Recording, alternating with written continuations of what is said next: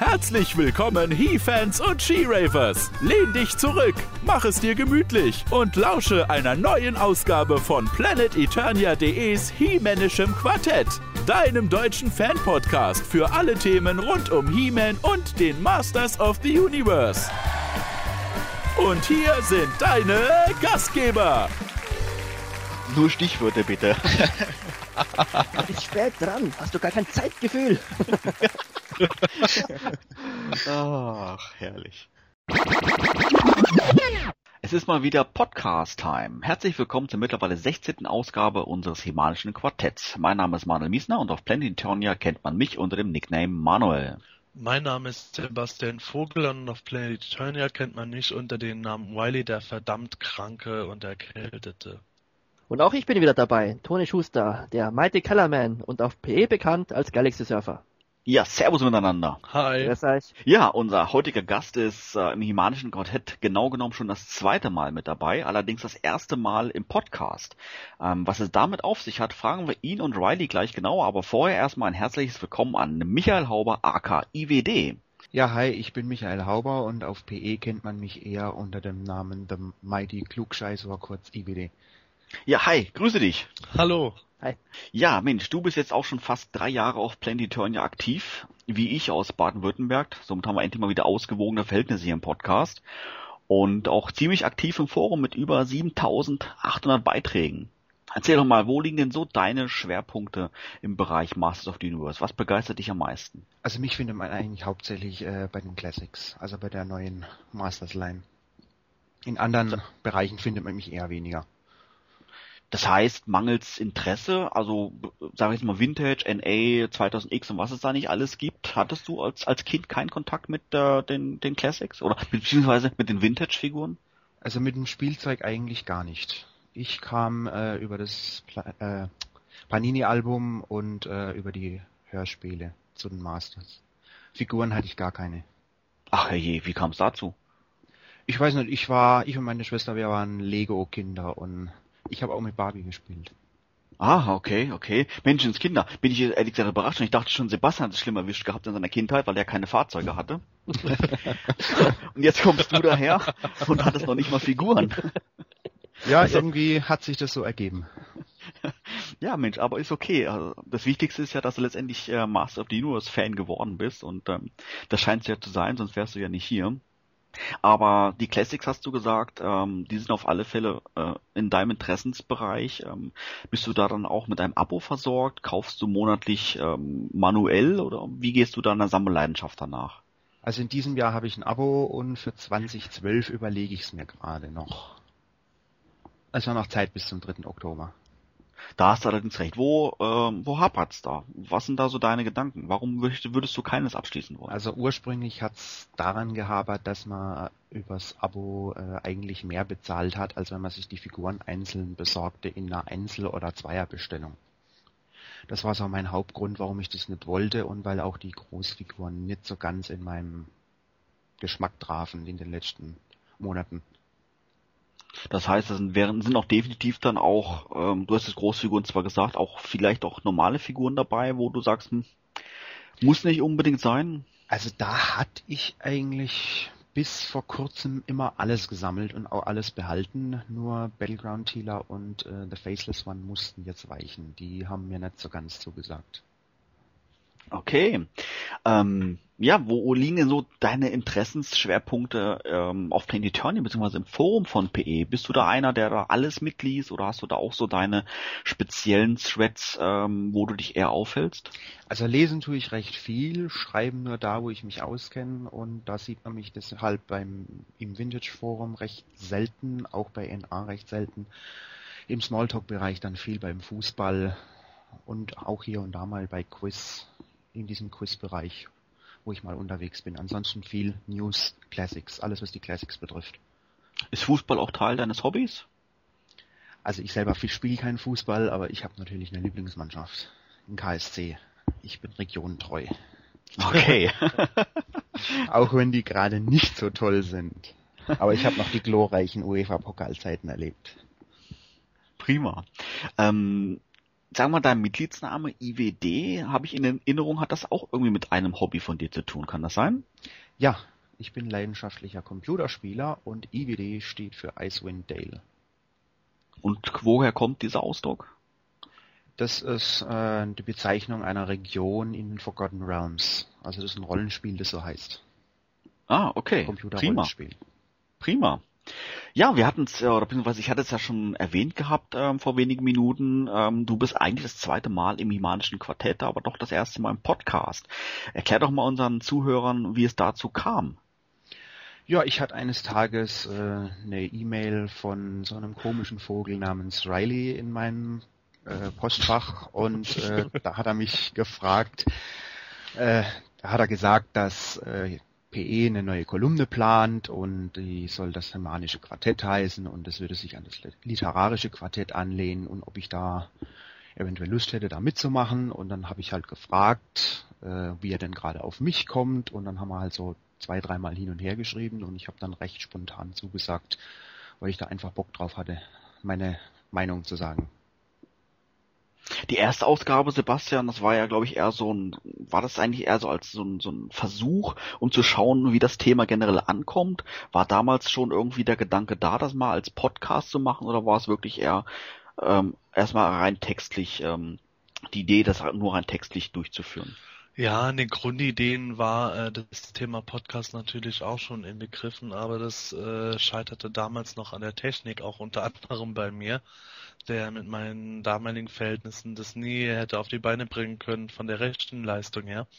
Aber ähm, es war auch dann gedacht gewesen, dass wir einfach mal schauen, okay, in der Textversion als eine Art Kolumne, wie kann das gut funktionieren? Wird es dann am Ende vielleicht zu lang, äh, so dass es die Leute nicht mehr lesen? Oder wie entwickelt sich der Gesprächsfluss? Und das Ergebnis von der ersten Folge war dann eigentlich recht zufriedenstellend und kam auch ganz gut an. Aber wir haben es dann am Ende doch sein lassen, weil es einfach extrem schwer war, das auf diese schriftliche Art und Weise fortzusetzen und auch immer die Leute beisammen zu halten. Und dann haben wir das dann erstmal etwas ruhen lassen, um zu schauen, lässt sich nicht doch irgendwie nochmal anderweitig was machen. Ja, und dann ist doch der Podcast entstanden. Richtig, wo wir uns ja letztendlich gerade befinden. Ähm, allerdings, die allererste Ausgabe vom Quartett, also die Textausgabe, ist nach wie vor noch auf Planetonia abrufbar einfach da mal ins Archiv schauen. Ich glaube, in der Kolumne Unterhaltung müsste das zu finden sein. Und da kann man dann auf alle Fälle dann den, die erste Ausgabe nachlesen mit IWD am Start. Ja, schön, dass du heute bei uns bist und äh, bevor wir uns jetzt nun voll in die heutigen Themen stürzen, noch rasch ein paar Informationen natürlich zum Podcast selber. Wie anfangs bereits erwähnt, ist das Himanische Quartett dein Podcast für alle Themen rund um He-Man und die Masters of the Universe als auch natürlich planeteternia.de selber. Hörbar sind wir natürlich über iTunes, als auch über downloadbare MP3-Datei und auch über unseren Kanal auf YouTube. Gerade bei iTunes als auch bei YouTube empfehlen wir uns ähm, zu abonnieren, um garantiert keine Ausgabe mehr zu verpassen. Ja, ähm, auch heute haben wir natürlich wieder interessante Themen zusammengestellt. Ähm, Sebastian, was liegt denn heute so auf, an? Neben den obligatorischen News, die wir gleich wieder zu Anfang besprechen werden, dreht es sich heute um die PowerCon, die Ende September in Los Angeles stattgefunden hat. Unser Augenmerk liegt da natürlich bei den Enthüllungen von Mattel. Ferner wollen wir aber auch über die US-Convention selber noch etwas sprechen und haben uns deshalb mit Danielle Galerta von Heman.org einen zusätzlichen Gast eingeladen. Sie war auf der PowerCon, war auch bei den Organisatoren mit involviert und wird uns berichten, was wir denn alles so da verpasst haben. Ja, an News gab es natürlich auch in den letzten Tagen wieder einiges zu berichten. Allen voran natürlich die ähm, kürzlich stattgefundene PowerCon in Los Angeles mit ihren äh, zahlreichen Neuvorstellungen. Doch dazu ähm, später mehr. Ähm, vorher ähm, haben wir noch ein paar, sage ich jetzt mal, kleinere News ähm, zusammengetragen, wie beispielsweise, wir hatten es im letzten Podcast auch schon erwähnt gehabt, ähm, Battleground Evelyn und Windrider äh, sollten verschoben werden, beziehungsweise wurden es mittlerweile auch verschoben. Ähm, auf welchen Monat denn, Sebastian? Ja, beides wird jetzt letztlich im Dezember erscheinen. Ähm, dann gibt es ja, ja eine ähm, kleine Entlastung für die ganzen Käufer im November. Letztendlich sage ich mal da, wo Evelyn jetzt rausfällt und auf, auf den Dezember verschoben wird, oder? Ja, im, Nove im, November werden letzten Endes jetzt nur Snoutsport erscheinen, Swiftwind und die nicht im Abonnement enthaltene Bubble Power Shiva, wobei jetzt dafür der Dezember umso happiger geworden ist. Was war denn ursprünglich für den Dezember geplant? Ursprünglich sollte im Dezember nur Demo-Man erscheinen. Und jetzt ist es halt eben so, dass neben Demo-Man eben der Wind Raider und Battleground Evelyn erscheinen. Und dafür wiederum ist im Oktober jetzt nur Icarius dran. Und äh, dem Windschweider ähm, gibt, gab es noch eine weitere Neuigkeit. Äh, nicht nur, dass er jetzt verschoben wurde, sondern auch am Preis hat sich da ein bisschen was geändert. Ähm, wie viel muss denn jetzt der Fan letztendlich für das Fluggerät hinblättern? Ja, ursprünglich hieß es, dass äh, der Wind wohl 40 Dollar kosten sollte. Jetzt äh, wird der Endpreis 45 US-Dollar sein. Wobei 5 Dollar klingt jetzt endlich als Aufpreis nicht sonderlich viel. Michael, wie ist das bei dir? Ist generell 45 Dollar für dich eine Schmerzgrenze oder ist das schon deutlich zu teuer für, für ein Hobby? Nö, also keine Schmerzgrenze. Ich finde es in Ordnung. Also ich finde es nicht in Ordnung, dass es da so beiläufig kommt. Äh, der Mighty Spectre hat es wohl gut kaschiert. Der war als Aufregung größer als die 5 Dollar, habe ich so das Gefühl. Aber 45 Dollar ist immer noch okay für das Riesenteil. Was ich habe es ja auf der äh, Grayskull Con gesehen Anfang September es gibt auch Neuigkeiten im Zusammenhang mit Dragoman. Da gab es ja schon das Gerücht, dass er irgendwie in dem Zubehör, wie er auf der San Diego Comic Con zu sehen war, wohl nicht zu den Fans gelangen wird, ähm, da letztendlich die Produktionskosten zu hoch seien. Das hat sich jetzt, glaube ich, dann bestätigt, oder Sebastian? Ja, genau. Letzten Endes wird bei der Dragoman jetzt nur das Schwert vorhanden sein. Der Schild wird nicht mit erscheinen. Ähm, Hast du da irgendwie so eine Einschätzung, wie das ähm, die die Reaktionen im Fandom sind? Äh, sind die, die Fans da eher erzürnt drüber oder ist es vielen vielleicht, sage ich jetzt mal, egal, in der Hoffnung, dass die anderen Zubehörteile vielleicht später noch erscheinen werden? Ja, also sagen wir mal so, die Reaktionen gehen von ähm, großem Bedauern bis zu extrem angepisst sein. Das ist auch im Zusammenhang mit äh, der neuesten 30th Anniversary Figur, die vorgestellt wurde, halt eben so, dass die Leute jetzt sagen, ja, äh, auf der einen Seite kriegt äh, eine Figur, die die Leute nicht besonders toll finden, jetzt äh, einiges an Zubehör und da wird Geld investiert und Drago Man, der insgesamt schon sehr positiv aufgenommen wurde, wird jetzt noch beschnitten. Ja, die Figur, die du jetzt angesprochen hast, ähm, wurde vorgestellt auf der PowerCon. Ähm, wie gesagt, da sprechen wir im separaten Thema nochmal drüber. Ähm, welche Figuren es letztendlich dann ähm, dort zu sehen gab. Ähm, ja, ich persönlich finde es ein bisschen schade in Bezug auf Drago Man. Ähm, ich hatte es auch schon in einer der vergangenen Folgen gesagt gehabt, ähm, eben weil er halt vollständig präsentiert wurde auf der San Diego Comic Con und ähm, ja, eigentlich genau das ist dann ähm, was mir präsentiert wurde und letztendlich dann auch so verkauft wurde, dass ich das dann noch bekomme. Und ähm, ja, im Endeffekt ähm, wirklich ist vom Zubehör ähm, nur noch ein Teil dabei ist anstelle von, ich glaube, geplanten drei waren es, oder? Ja, es ist ein bisschen komisch mit diesen Waffen von Dragoman. Also man weiß auf jeden Fall Schwert und Schild. Dann waren aber noch irgendwelche Flammenartikel da, wo man nicht ganz schlüssig ist, waren die Flammen jetzt äh, für den Schild, dass die da äh, dran abnehmbar gewesen wären oder wären äh, die Flammen eine Flammenklinge für das Schwert gewesen. Ich glaube, da müssen wir jetzt einfach noch abwarten, wie das jetzt letzten Endes aussieht, ob der Dragoman zum Beispiel ein Schwert hat, wo der normale äh, Griff äh, entweder mit der normalen Klinge kombiniert werden kann oder mit einer Flammenklinge. Michael, ist das ähm, für dich eine akzeptable Entschuldigung seitens Mattel, dass sie sagen, ähm, die Produktionskosten wären zu hoch oder behauptest du oder sagst du es dann, würdest du dann sagen, das hättet ihr euch nicht vorher überlegen können? Ja gut, ich meine, äh, auf der SDCC hat ja Toigo schon, im, ich glaube, es war im Gespräch mit Pixel Den gesagt, äh, dass der mit sehr viel Zubehör kommt und da konnte man schon irgendwie Böses am Horizont erkennen, dass da eventuell irgendwie gekürzt wird, weil er noch nicht wusste, äh, ob das überhaupt funktioniert, so mit so viel Zubehör. Ich persönlich hätte auf diesen ganzen Flammenkrempel durchaus ohne irgendwelche Probleme verzichten können. Dass der Schild jetzt wegfällt, das finde ich ziemlich scheiße auf gut Deutsch. Toni, du hattest, glaube ich, auch in der vergangenen Folge oder einer der Folgen davor auch ähm, gesagt gehabt, dass man die Kosten eigentlich im Vorfeld sicherlich hätte kalkulieren können, oder? Ja, ich hätte mir schon gedacht, dass ein Konzern wie Mattel das im Vorfeld schon ungefähr berechnen kann, was sie jetzt herstellen, produzieren und was nicht. Und also im Fall von Dragon Man ist es mir persönlich jetzt äh, fast egal, oder ich weiß egal, es ist mir egal, weil ich mit denen ja sowieso nicht zulegen werde. Aber wenn es um andere Charaktere gehen würde, würde ich mich auch ziemlich ärgern, wenn sie erst eine Menge Zubehör ankündigen und dann doch wieder weglassen.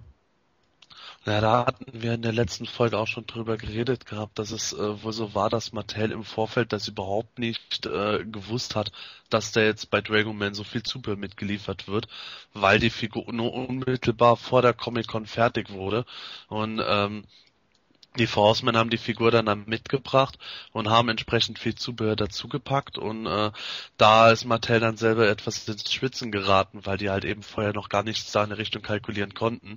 Sonst wäre das mit Sicherheit gewesen wie mit dem äh, zweiten Kopf bei Bassoff, der auch äh, mitunter aus äh, Kostengründen weggelassen wurde.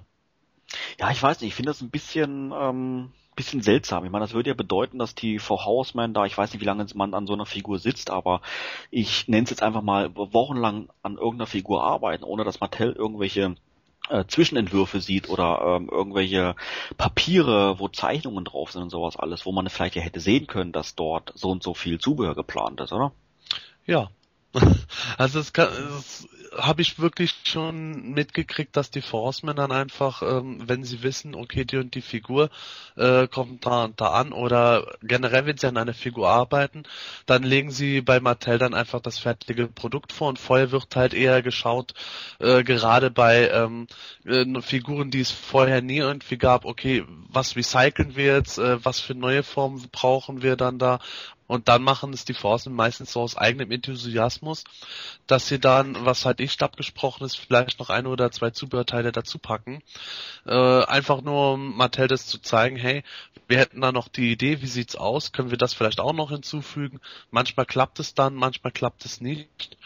Ich habe auch bei Shadow Weaver zum Beispiel mitgekriegt gehabt, dass sie da noch ein Zubehörteil äh, entworfen hatten, das aber letztlich wohl ähm, aus Kostengründen nicht mit reinkommen konnte. Gut, offiziell wurde das auch nie vorgestellt, insofern ist da das Prinzip, was man nicht weiß, macht einen nicht heiß. Aber äh, das ist tatsächlich schon ein paar Mal vorgekommen in Bezug auf den auf die aktuellen Verkäufe ähm, bei Matty Collector ähm, ist mir jetzt mal aufgefallen, dass Hurricane Hordak beispielsweise und auch Leech relativ lange verfügbar waren. Hurricane Hordak ist sogar immer noch verfügbar nach ähm, ja fast zwei Wochen. Ähm, Finde ich relativ ähm, überraschend, weil äh, die anderen Figuren ja eigentlich, sag ich mal, spätestens nach zwei drei Tagen ausverkauft waren. Ähm, was denkst du, wo da der Hintergrund liegt, Sebastian? Ach, das ist etwas schwer einzuschätzen. Bei Hurricane Horder kann es zum einen daran liegen, dass diese Variante vielleicht wirklich bei weitem nicht so populär ist wie manch andere oder dass ähm, äh, vielleicht auch die Fans äh, schon vorab in den Reviews äh, nicht genug gehypt wurden, weil von Hurricane Hordax sind komischerweise keine Vorab-Samples irgendwo ausgeliefert worden. Und als die Figur erschienen ist, sobald dann die ersten Reviews kamen, hieß es dann auch, ja, ähm, die Rüstung äh, teilweise scheint es, als würde die Farbe etwas abblättern oder die Verarbeitung wäre nicht so ideal. Das kann natürlich die Leute, die noch nicht sofort bestellt haben, abgeschreckt haben oder andersrum äh, haben es viele gar nicht so genau mitgekriegt gehabt, dass der da erhältlich war. Denkst du, dass die, äh, die Product Samples nicht verschickt wurden, weil Mattel vielleicht ähm, hier und da schon selber Qualitätsmängel festgestellt hat? Ne, das würde mich wundern. Soweit ich es auch mitgekriegt habe, ist äh, das mit den Qualitätsmängeln auch nicht äh, so arg, wie es äh, zum Teil aufgebauscht wird. Mittlerweile hat sich ja auch etwas in der Kultur entwickelt, dass bei jeder Figur eigentlich schon nach äh, einem Fehler gesucht wird. Aber bei Hurricane Hordak ist es halt so, dass ähm, sich die Leute am Anfang dran gestört haben, wohl, dass ähm, der schwarz lackierte Hals zum Teil äh, abgeblätterte Farbe hat. Das kann halt mal vorkommen. Wenn es jetzt nicht im großen Maße bei allen Figuren vorkommt, dann ist es halt äh, was, womit man rechnen muss, dass man vielleicht mal so ein Exemplar erwischt. Es könnte vielleicht auch sein, dass Und es am Design selber liegt. Also dass viele eben das auch abschreckt mit diesem Rad, das hinter modelliert ist. Und nicht wirklich gut in die Rüstung integriert wurde. Ich bezweifle, dass die Leute das hauptsächlich wegen dem Rad dann nicht kaufen. Also, dass das Rad jetzt nicht besonders toll aussieht, ist ja unbestreitbar, aber letzten Endes ist es ja ein Rad auf dem Rücken und die meisten werden ihre Figur frontal platzieren und werden das Rad dann ohnehin nicht bemerken. Insofern hätte ich jetzt einfach gemutmaßt, dass äh, da jetzt nicht so viele ähm, sagen, äh, nur will und weil das olle Rad irgendwo auf dem Rücken ist, lasse ich die Figur sausen. Da hätte ich dann eher wirklich gesagt, okay, vielleicht ist Hurricane Hordak einfach eine Figur, die den meisten Leuten jetzt nicht so zusagt, generell. Also ich glaube ja mal, dass es einfach daran liegt, dass es eben eine Variante ist, weil die meisten sich da den normalen Horak zulegen oder zugelegt haben und es gibt auch viele Händler, die sich ja die Figuren zum Weiterverkauf sichern wollen und die, wo sich überhaupt nicht damit auskennen, denken sie ja auch, ach, ich glaube, der wird wenig Abnehmer haben. Das ist so eine Variante, wissen wir ja, dass die im Regal hängen bleibt und dann deswegen wurde auch von denen nicht bestellt. Ja, das könnte durchaus einleuchten. Also da. Hat jemand von euch die Abverkaufszeiten im Kopf von ähm, beispielsweise ähm, Battle Armor He-Man oder Battle Armor Skeletor? Wobei ich jetzt aber, aber behaupten würde, dass die jetzt nicht in der, in, im Bereich von zwei Wochen lagen, oder? Also die, meine ich, waren wesentlich schneller vergriffen. Denkst du, dass es dann daran lag, weil es die Hauptcharaktere waren, Toni? Ja, das denke ich mal schon, weil äh, e-, eben gerade die Hauptcharaktere sind halt doch immer die gefragtesten Figuren und selbst wenn es die schon mal gab und wenn es die eben als Re-Release erscheinen, hat man meistens immer noch sichere Abnehmer. Ja gut, aber Horta gehört ja eigentlich auch zu den Hauptcharakteren. Er ist ja auch ein Gruppenführer, von daher kann ja, ich das persönlich nicht ganz nachvollziehen und er hat ja auch einiges an Zubehör, was man eventuell auch bei Roboto dranstecken kann oder bei Trapjaw, auch wenn es farblich jetzt nicht unbedingt passt. Also ich habe jetzt gerade die Ausverkaufszeiten. Battle Armor He-Man war nach dreieinhalb Tagen ausverkauft. Battle Armor Skeletor war sogar nach äh, knapp 22 Stunden ausverkauft. Battle Quantila war nach äh, 20,5 Stunden ausverkauft. Und äh, was gab es noch für lustige Varianten? Ja, Keldor zum Beispiel war nur 24 Minuten erhältlich, das war aber hundertprozentig auch wegen der geringen Produktionsmenge. Also, wenn man aber Battle Armor Heman sieht, der damals auch in relativ geringer Auflage erstmal produziert war, dass der da satte dreieinhalb Tage erhältlich war, das ist ja auch nicht ganz ohne. Und vielleicht haben wir einen ähnlichen Fall jetzt einfach auch mit Hurricane Hordak. Meinst du, dass jetzt äh, Hurricane Hordak in einer ähm, kompletten Produktionsmenge vorliegt oder einer relativ hohen Produktionsmenge vorliegt? Nee, Hurricane Hordak wird, denke ich, in einer ähnlich hohen Produktionsmenge vorliegen wie die übrigen Quartalsfiguren. Aber dass da einfach äh, die Leute jetzt meinetwegen dieses Jahr Battle Quantila toller fanden, weil das halt eben äh, ein blonder Bimbo mit Bikini ist. Und Hurricane, Hurricane Hordak ist halt ein komischer Hordak mit irgendwelchen Aufsteckwaffen und äh, einer äh, nicht gerade hartgesotten aussehenden Goldrüstung. Es kann ja einfach, einfach so ein genereller Geschmack sein, der da mitspielt. Und Hurricane Hordak ist nun mal optisch ein krasser Gegensatz zu dem normalen Hordak. Während du zum Beispiel Battle Armor Skeletor hast, der ist ja farblich eigentlich noch ungefähr gleich wie der normale Skeletor und fügt sich da recht gut in das Schema ein. Also wenn das stimmt, dann falle ich ähm, etwas aus dem Rahmen raus, weil ich ähm, ich mag Hurricane Hordak, muss ich sagen, und ich mochte ihn auch als Kind schon. Ähm, mir hat das Design immer ganz gut gefallen, auch mit diesem, ja, mit dieser Goldrüstung und diesen Aufsteck, äh, auch mit den Armen, mit den Aufstecken, äh, Aufstecksätzen drauf.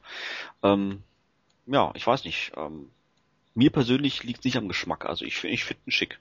Ich finde den auch klasse. Er hat ja den Vorteil mit dieser glänzenden Rüstung, ist die erste. Viele wünschen sich die ja jetzt für Hero. Ja, das wäre noch interessant, eine Hero Refresh zu sehen. Da könnte man halt eben auch so eine zweiteilige Clipverschlussrüstung draus machen, den Umhang separat, dann vielleicht noch ein bisschen was am Zubehör dran gewerkelt, irgendwas im Gesicht nochmal neu gemacht. Der hat ja zum Teil so Schielaugen. Da gäbe es Potenzial. Wie bei dem zweiten King Grayskull damals. Also Hurricane Hordak an sich fand ich ja ich auch immer ziemlich gelungen. Was mir halt immer gefallen hat damals bei einem klassischen war, dass der eben seinen sozusagen Waffenarm aus dem Cartoon hatte, weil wenn man dann eben nichts draufgesteckt hat, konnte man ihn als äh, also als Art Blaster benutzen, so wie es eben im Cartoon immer benutzt hat. Aber straf mich Lügen, Toni. Hattest du nicht mal, als Hurricane Hordak erstmals vorgestellt wurde, gesagt, dass der dich überhaupt nicht weiter interessiert hatte? Ja, eben. Ich habe gemeint, an sich ist er nicht schlecht. Was mich damals da gestört hat, war, dass es den äh, so oft gab. Also das hat ihn mir madig gemacht. Weil Ach immer wenn so, ich im Spielbahn okay. dran, bin und da hängt nur Hurricane Hordak da und da habe ich mich an dem einfach satt gesehen. das war dann das Langweilige. So viel mal zum Hurricane Hordak. Ähm, eine wichtige Neuerung gab es auch noch oder Meldung von Mattel und zwar in Bezug auf äh, Preiserhöhung ähm, für die Einzelfiguren, also sprich für ähm, ähm, ja für die äh, Leute, die kein Abo haben, sondern sich die ähm, ähm, die Figuren monatlich dann so bestellen.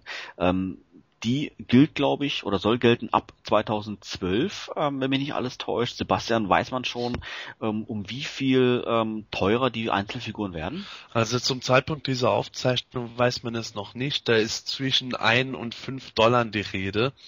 Ähm, was schon eigentlich äh, erstaunlich genug ist, dass Mattel nicht einmal äh, vorab eine Summe nennen kann, während sie es aber bei ihren DC-Figuren durchaus sagen konnte. Äh, das ist meiner Meinung nach auch ein bisschen das Mittel zum Zweck, um die Leute vielleicht zusätzlich zu motivieren, auch ein Abonnement abzuschließen. Wie viel ähm, teurer wurden denn die, die äh, wurden denn die DC-Figuren? Die DC-Figuren, äh, lass mich lügen, ich glaube es waren ähm, zwei Dollar im Aufpreis, die sie kosten. Wenn es nicht zwei Dollar waren, dann drei Dollar. Ich weiß es jetzt nicht hundertprozentig auswendig. Michael, wie ist deine Einstellung zu dem Thema? Ähm, ist, ist eine Preiserhöhung generell für dich okay nach, ähm, ich glaube jetzt drei Jahre, vier Jahre Laufzeit? Oder ist das letztendlich wirklich völlig inakzeptabel oder hängt es generell jetzt erstmal von äh, der Höhe der Preiserhöhung ab? Prinzipiell wurde ja schon häufiger mal eingedeutet, dass das irgendwann kommen kann. Und ich habe auch damit gerechnet, dass es irgendwann kommt. Dass es gerade jetzt kommt, ist vielleicht taktisch nicht unbedingt der beste Zeitpunkt. Aber ich habe im Prinzip damit gerechnet und wenn man äh, die Ghostbusters auch verfolgt, da wurde zumindest gesagt, dass die 6-Inch-Figuren 2 Dollar teurer werden sollen. Das könnte man vielleicht auf die Classics übertragen. Ich weiß nicht, inwiefern das Mattel dadurch die Blume quasi schon vorausgeschickt hat oder nicht. Ja, also ich denke auch, dass es letzten Endes auf zwei Dollar Preiserhöhung hinauslaufen wird, wobei es noch interessant wird, ob dann äh, ab 2013 das Abonnement immer noch so günstig ist oder äh, ob sie dann im Ab Abonnement auch mehr kosten und dann äh, im Nicht-Abonnement noch mehr äh, als äh, nach der jetzigen Preiserhöhung. Aber wie du schon sagst, also der Zeitpunkt ist jetzt alles andere als günstig gewählt und vor allen Dingen die Art und Weise, wie Mattel diese Preiserhöhung jetzt kommuniziert hat, finde ich äußerst ungünstig gewählt. Weil ähm, du hast ja auch schon gesagt, ähm, mit Preiserhöhungen konnte man rechnen. Früher oder später ist es zwangsläufig so. Äh, die Preise für die Figuren sind generell in den USA höher geworden äh, und irgendwann wäre es, wäre es unvermeidbar gewesen. Nur, dass Mattel jetzt erst nach der San Diego Comic Con damit herausgerückt ist und das auch noch eigentlich halbert so verpackt als Konsequenz davon, dass jetzt äh, für Mattels Begriffe zu wenig Abos abgeschlossen wurden oder was heißt zu wenig, ähm, dass sie mit den äh, Abos, die abgeschlossen wurden, einfach nicht zufrieden sind, sich mehr gewünscht hätten. Das hat schon einen Hauch von dem, dass man irgendwo denkt, ja, die Fans bekommen da auf gut Deutsch jetzt etwas das Messer auf die Brust gesetzt. Ja, Mattel ist da sehr äh, gewieft drin, das irgendwie immer aussehen zu lassen, als ob sie die Leute erpressen. Da haben sie den Bogen raus. Ja, das hängt auch, glaube ich, mit der Art und Weise zusammen, wie äh, der Scott Knightley das ähm, kommuniziert. Ich denke mal, wenn da wirklich äh, man es etwas anders aufgebäumt hätte, auch den Zeitpunkt einfach anders gewählt hätte, dann wäre das bei den Fans auch äh, nicht so krass negativ mitunter durchgekommen. Äh, weil ich aber auch irgendwo sage, zum Teil sind es die Leute auch mit selber schuld, weil sie schon vorab, äh, als das Thema diskutiert wurde, über die DC-Figuren dann gesagt haben, ja, wenn bei den Moto Classics Preiserhöhungen fällig sind, also ich bin gerne bereit, fünf Dollar mehr zu zahlen. Ja, was passiert jetzt? Jetzt sagt Mattel, dass es äh, zwischen ein und fünf Dollar sein kann. Was für ein Zufall. Ich glaube aber nicht, dass jetzt Mattel wirklich so auf die einzelnen Fans irgendwie gehört hat oder das mitbekommen hat. Aber also, also es ist es ist ja wirklich so, dass Scott Knightley auf Human.org sehr stark mitliest. Und da sind auch solche Kommentare gefallen, ja, Preiserhöhung, kein Problem, also mit 5, 5 Dollar oder so kann ich auch immer noch leben, wenn es das dann sein sollte. Und ähm, ja, der, der ist da, der ist da schon dahinter wenn man auch diese Sachen sieht, da wurde mal von auch von einem Fan vorgeschlagen, wie wärst du mal mit einem Battle Armor Faker? Und äh, es war wirklich nur eine Handvoll Leute, die darauf eingestiegen sind, dass das klasse wäre. Und jetzt haben wir einen Battle Armor Faker in diesen DC-Sets gekriegt. Ähm, ich glaube, äh, der liest bei weitem mehr mit, als ähm, auch für ihn selber gut ist. Sebastian, du hast gesagt, der Zeitpunkt generell war ungünstig. Was, ähm, was wäre denn für dich der günstige Zeitpunkt gewesen? Der günstige Zeitpunkt wäre für mich gewesen, wenn Mattel schon vor der San Diego Comic Con gesagt hätte, ähm, dass ähm, es möglicherweise sein kann, dass sie im kommenden Jahr die Preise erhöhen werden und hätten dann auf der San Diego Comic Con oder unmittelbar davor eben verkündigt, wenn das Abo abmacht, wenn das Abo startet, dann ist es halt so, da habt ihr diesen Vorteil, dass die Preise bei euch gleich bleiben. Und das ist für mich nämlich das größte Problem an der Geschichte, als das Abo zum ersten Mal erhältlich war, war von diesen Preiserhöhungen für Nicht-Abonnenten ja keinerlei Rede. Das heißt, dass Mattel sich zum einen dieses Argument am Anfang selber ähm, nicht äh, zu nur zu eigen gemacht hat, nicht zunutze gemacht hat. Und das hat für mich den Anschein, als äh, wäre diese Preiserhöhung äh, unmittelbar nach der San Diego Comic Con, als das Abonnement zum ersten Mal erhältlich war, überhaupt nicht äh, großartig zur Diskussion gewesen. Genau der Meinung bin ich auch, ja. Es ist ja so, dass dann eben die Preiserhöhungsankündigung kam und dann zufälligerweise gibt es nochmal die Chance, die Figuren im Abonnement zu erwerben. Also, wenn ich die richtig verstanden habe, denkst du, dass die Preiserhöhung ein Resultat davon ist, dass nicht genügend Abonnements abgeschlossen wurden? So sieht es zumindest aus. Ich möchte jetzt nicht da irgendwelche wilden Verschwörungstheorien anfachen. Es kann natürlich auch durchaus sein, dass man bei Mattel da gesessen ist und hat erst nach der San Comic Con von irgendeiner anderen Abteilung oder Kostenstelle oder sowas erfahren, okay, wir müssen jetzt die Preise hochschrauben und haben dann da erst reagiert. Aber das wäre schon für mich ein sehr großer Zufall, wenn das alles dann erst so urplötzlich aufgetreten wäre, uns ja jetzt auch noch erstaunlich spät dieses Abonnement nochmal anbieten. Das sieht für mich einfach wirklich aus, als hätten sie ja, als hätten sie nach den ersten Abo-Abschlüssen oder schon während den Abo-Abschlüssen, als sie gemerkt haben, da kommt nicht genug rein, äh, gesagt, okay, äh, da, das, äh, was wir eigentlich geplant hatten an Zahlen, das müssen wir jetzt irgendwie anderweitig kompensieren. Wir hatten jetzt gerade schon erwähnt gehabt, dass ähm, die Ghostbusters-Figuren teurer geworden sind, auch die DC-Figuren teurer geworden sind. Wann, wo, wann gab es denn dort eine Preiserhöhung? Stand, fand das gleichzeitig statt? War das vor der Comic-Con oder auch erst nachher? Also bei den DC-Figuren war die Preiserhöhung schon vorher im Gespräch. Deswegen ist es ja auch bei den Fans schon vorher so gewesen, dass sie gesagt haben, ja, was ist da mit dem Moto Classics? Äh, die DC-Figuren ähm, sind ja vorher eigentlich im normalen US-Einzelhandel erhältlich gewesen. Und das wird sich jetzt aber ändern. Die Toyline wird jetzt auch eben eine Matty Collector Toyline. Und da konnte man Abonnement abschließen auf mehrere Figuren. Und das war schon mit einem Barometer versehen, wo Mattel gesagt hat, wenn das Barometer Barometer auf 100% erreicht ist, dann äh, wird diese Toyline gemacht. Wenn nicht genug Leute das Abonnement abschließen, dann wird es diese Toyline auch nicht geben. Ja, was ist passiert? Das Barometer ist eigentlich nie hochgeklettert wirklich, obwohl äh, zig Leute immer wieder gesagt haben, ja, äh, Abos werden abgeschlossen. Und ähm, danach war die Frist zu Ende und Mattel hat danach dann gesagt, okay, ähm, wir werden es jetzt so machen, dass wir ähm, dieses Abonnement trotzdem anbieten, aber wir werden die Toys generell etwas teurer machen als ursprünglich angekündigt, um das zu kompensieren. Und äh, davor wurde halt eben, wie gesagt, auch schon gesagt, dass die Figuren, äh, die nicht im Abo enthalten sind, dann äh, etwas teurer werden. Ja, und da beißt sich Mattel auch wieder, äh, also das sägt sich selber am eigenen Stuhlbein. Denn bei den Ghostbusters gab es dieses äh, Thermometer nicht und da wurde das Abo komplett abgesagt, weil es angeblich nicht genügend Leute gäbe, die das Abo wollten. Ja, genau. Sehr inkonsequent finde ich das. Es ist auch nicht gerade professionell. Wobei ich äh, dein Argument eigentlich ähm, ziemlich, ziemlich gut finde, Sebastian. Äh, wenn man das im Vorfeld hätte bekannt gegeben mit der Preiserhöhung, wäre es ja, äh, denke ich mal, ein gutes Verkaufsargument für das Abo gewesen. Dass dann viele vielleicht gesagt haben, Mensch, ich spare mir einfach die ähm, 3 Dollar pro Figur, äh, einfachkeitshalber mal 12 multipliziert und schließe ich halt ein Abo ab. Ähm, ich denke, eventuell hätten sie dadurch mehr Erfolg gehabt. Ja, natürlich. Aber das ist es ja auch, was Mattel jetzt gerade proklamiert. Ihr könnt jetzt auch durch das Abonnement eben auf gut Deutsch Geld sparen. Nur jetzt kommt es zu spät. Jetzt sieht es natürlich für die Fans aus, ob es war oder nicht, ist unabhängig, aber es sieht einfach so aus, als würde Mattel das jetzt nur machen als Konsequenz, damit sie mehr Geld gescheffelt kriegen. Und da werden die Leute sauer. Äh, Preiserhöhung generell grundsätzlich hat eigentlich kein Mensch ein Problem mit.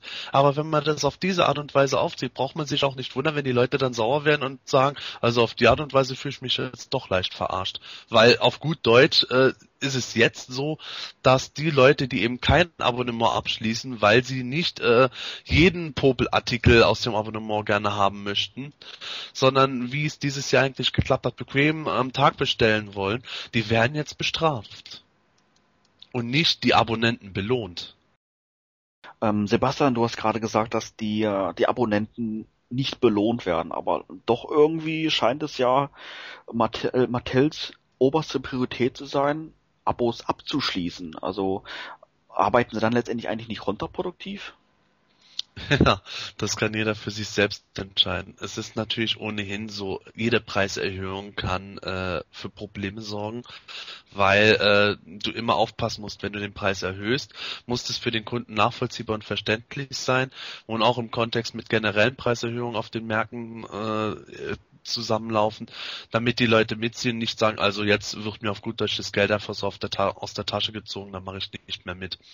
Ähm, zugleich sagt Mattel ja mittlerweile auch überdeutlich, dass äh, die Abonnements die, die Toyline ähm, fortbestehen lassen. Ohne Abonnements gibt es keine Toyline.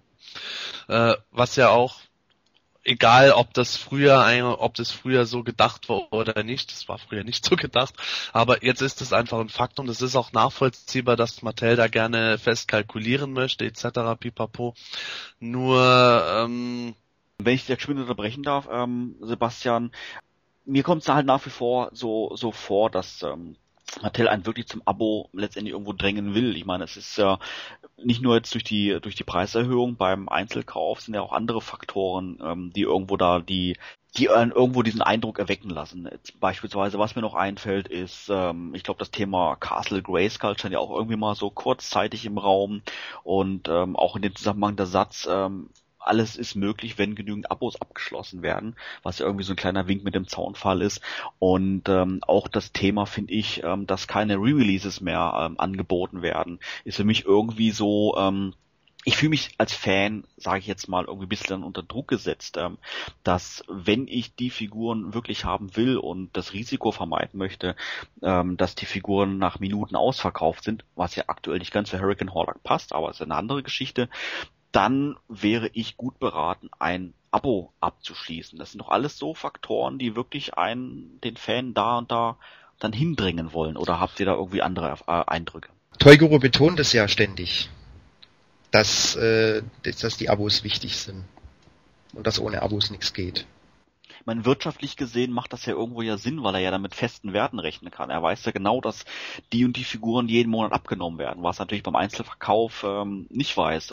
Ähm, das ist das ist natürlich auch eine vollkommen verständliche Sache, dass Mattel die Leute in das Abo drängen will. Nur ähm, das ist auch wieder eine Art und Weise, wie man das macht. Wenn man Druck ausübt, dann baut sich auch Druck auf und die Leute mögen es nicht gerne, wenn sie gedrängt werden oder das Gefühl haben, sie werden in was hineingepresst. Wenn das jetzt äh, kommunikativ kommunikativ anders stattfinden würde, dass Mattel sagen würde, hier, passt auf, mit dem Abo kostet es so und so viel, ohne Abo kostet es leider so und so viel, geht nicht anders, aber seht mal so, wir machen ja, wir machen jetzt das und das und die Verbesserungen treten jetzt auch schon, ja, auch schon in Kraft. Deswegen sind diese Preiserhöhungen auch jetzt nicht einfach so, nur äh, dass der gleiche Scheiß von gestern irgendwie genauso teuer äh, äh, nicht bleibt, sondern dass der äh, teurer wird, sondern die Qualität verbessert sich oder ähm, es gibt dafür irgendwelche anderen Faktoren, wo ihr trotz mehr Geld aber auch eine qualitativ bessere Ware kriegt. Und das fehlt einfach irgendwo. Da wird einfach nur gesagt, wenn ihr das nicht tut, dann wird das nicht geschehen oder dann wird das geschehen. Und da wird eher eine Angst geschürt als eine Motivation aufgebaut. Ganz genau sehe ich das ja auch so. Weil es kommt ja, es ist wie im Forumsgeschehen, es kommt immer ganz auf den Ton an.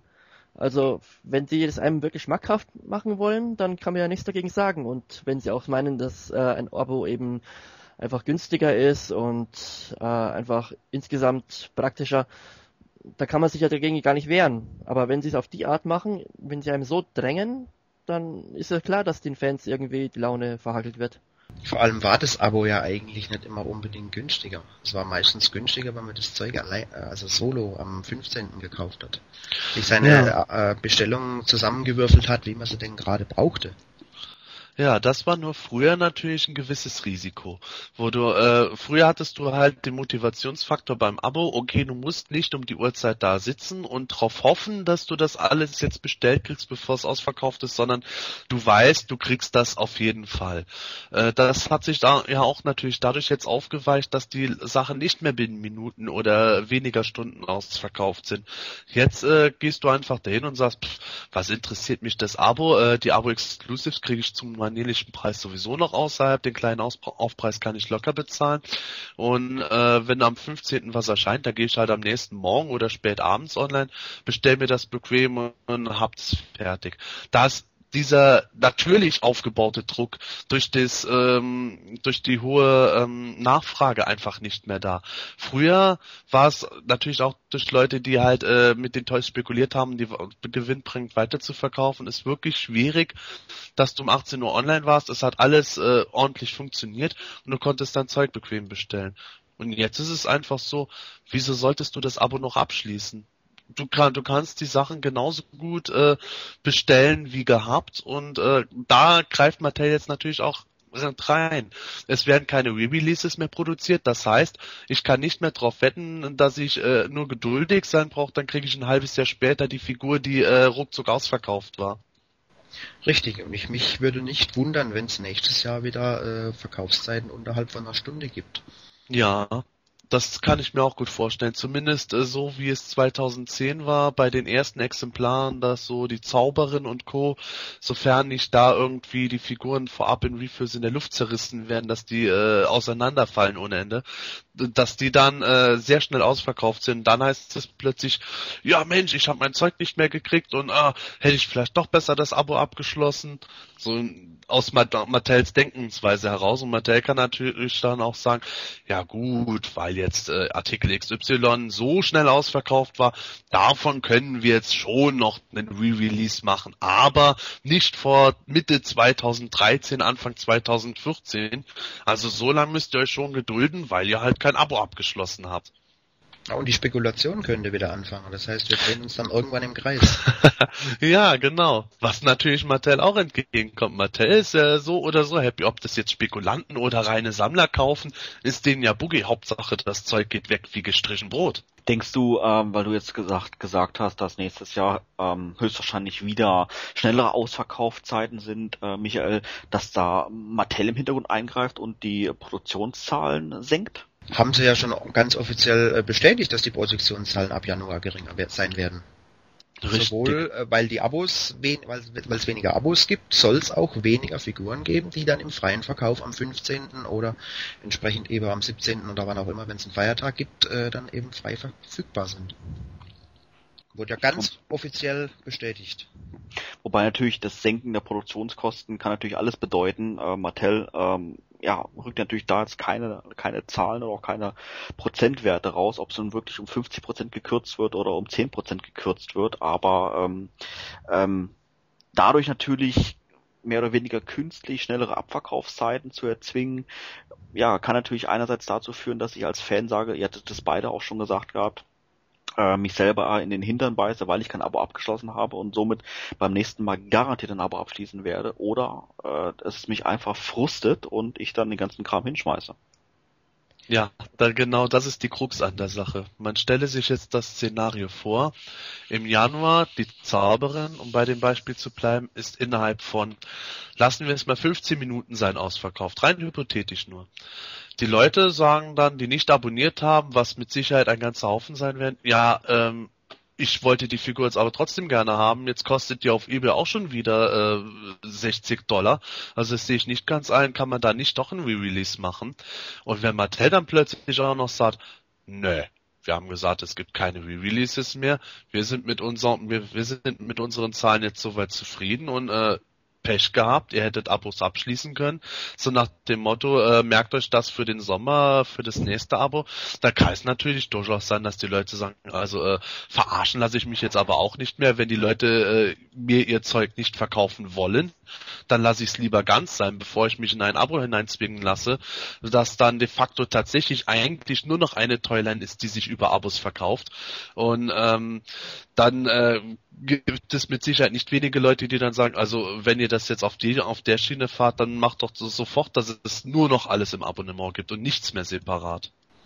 Andererseits könnte Mattel dann auch wieder die Fans quasi beruhigen. Naja, in drei, vier Monaten gibt's mit der Figur XY dann wieder eine erhöhte Stückzahl im freien Verkauf. Ja, das ist natürlich möglich. Wobei da eben die Frage ist, wie wird Mattel da vorgehen?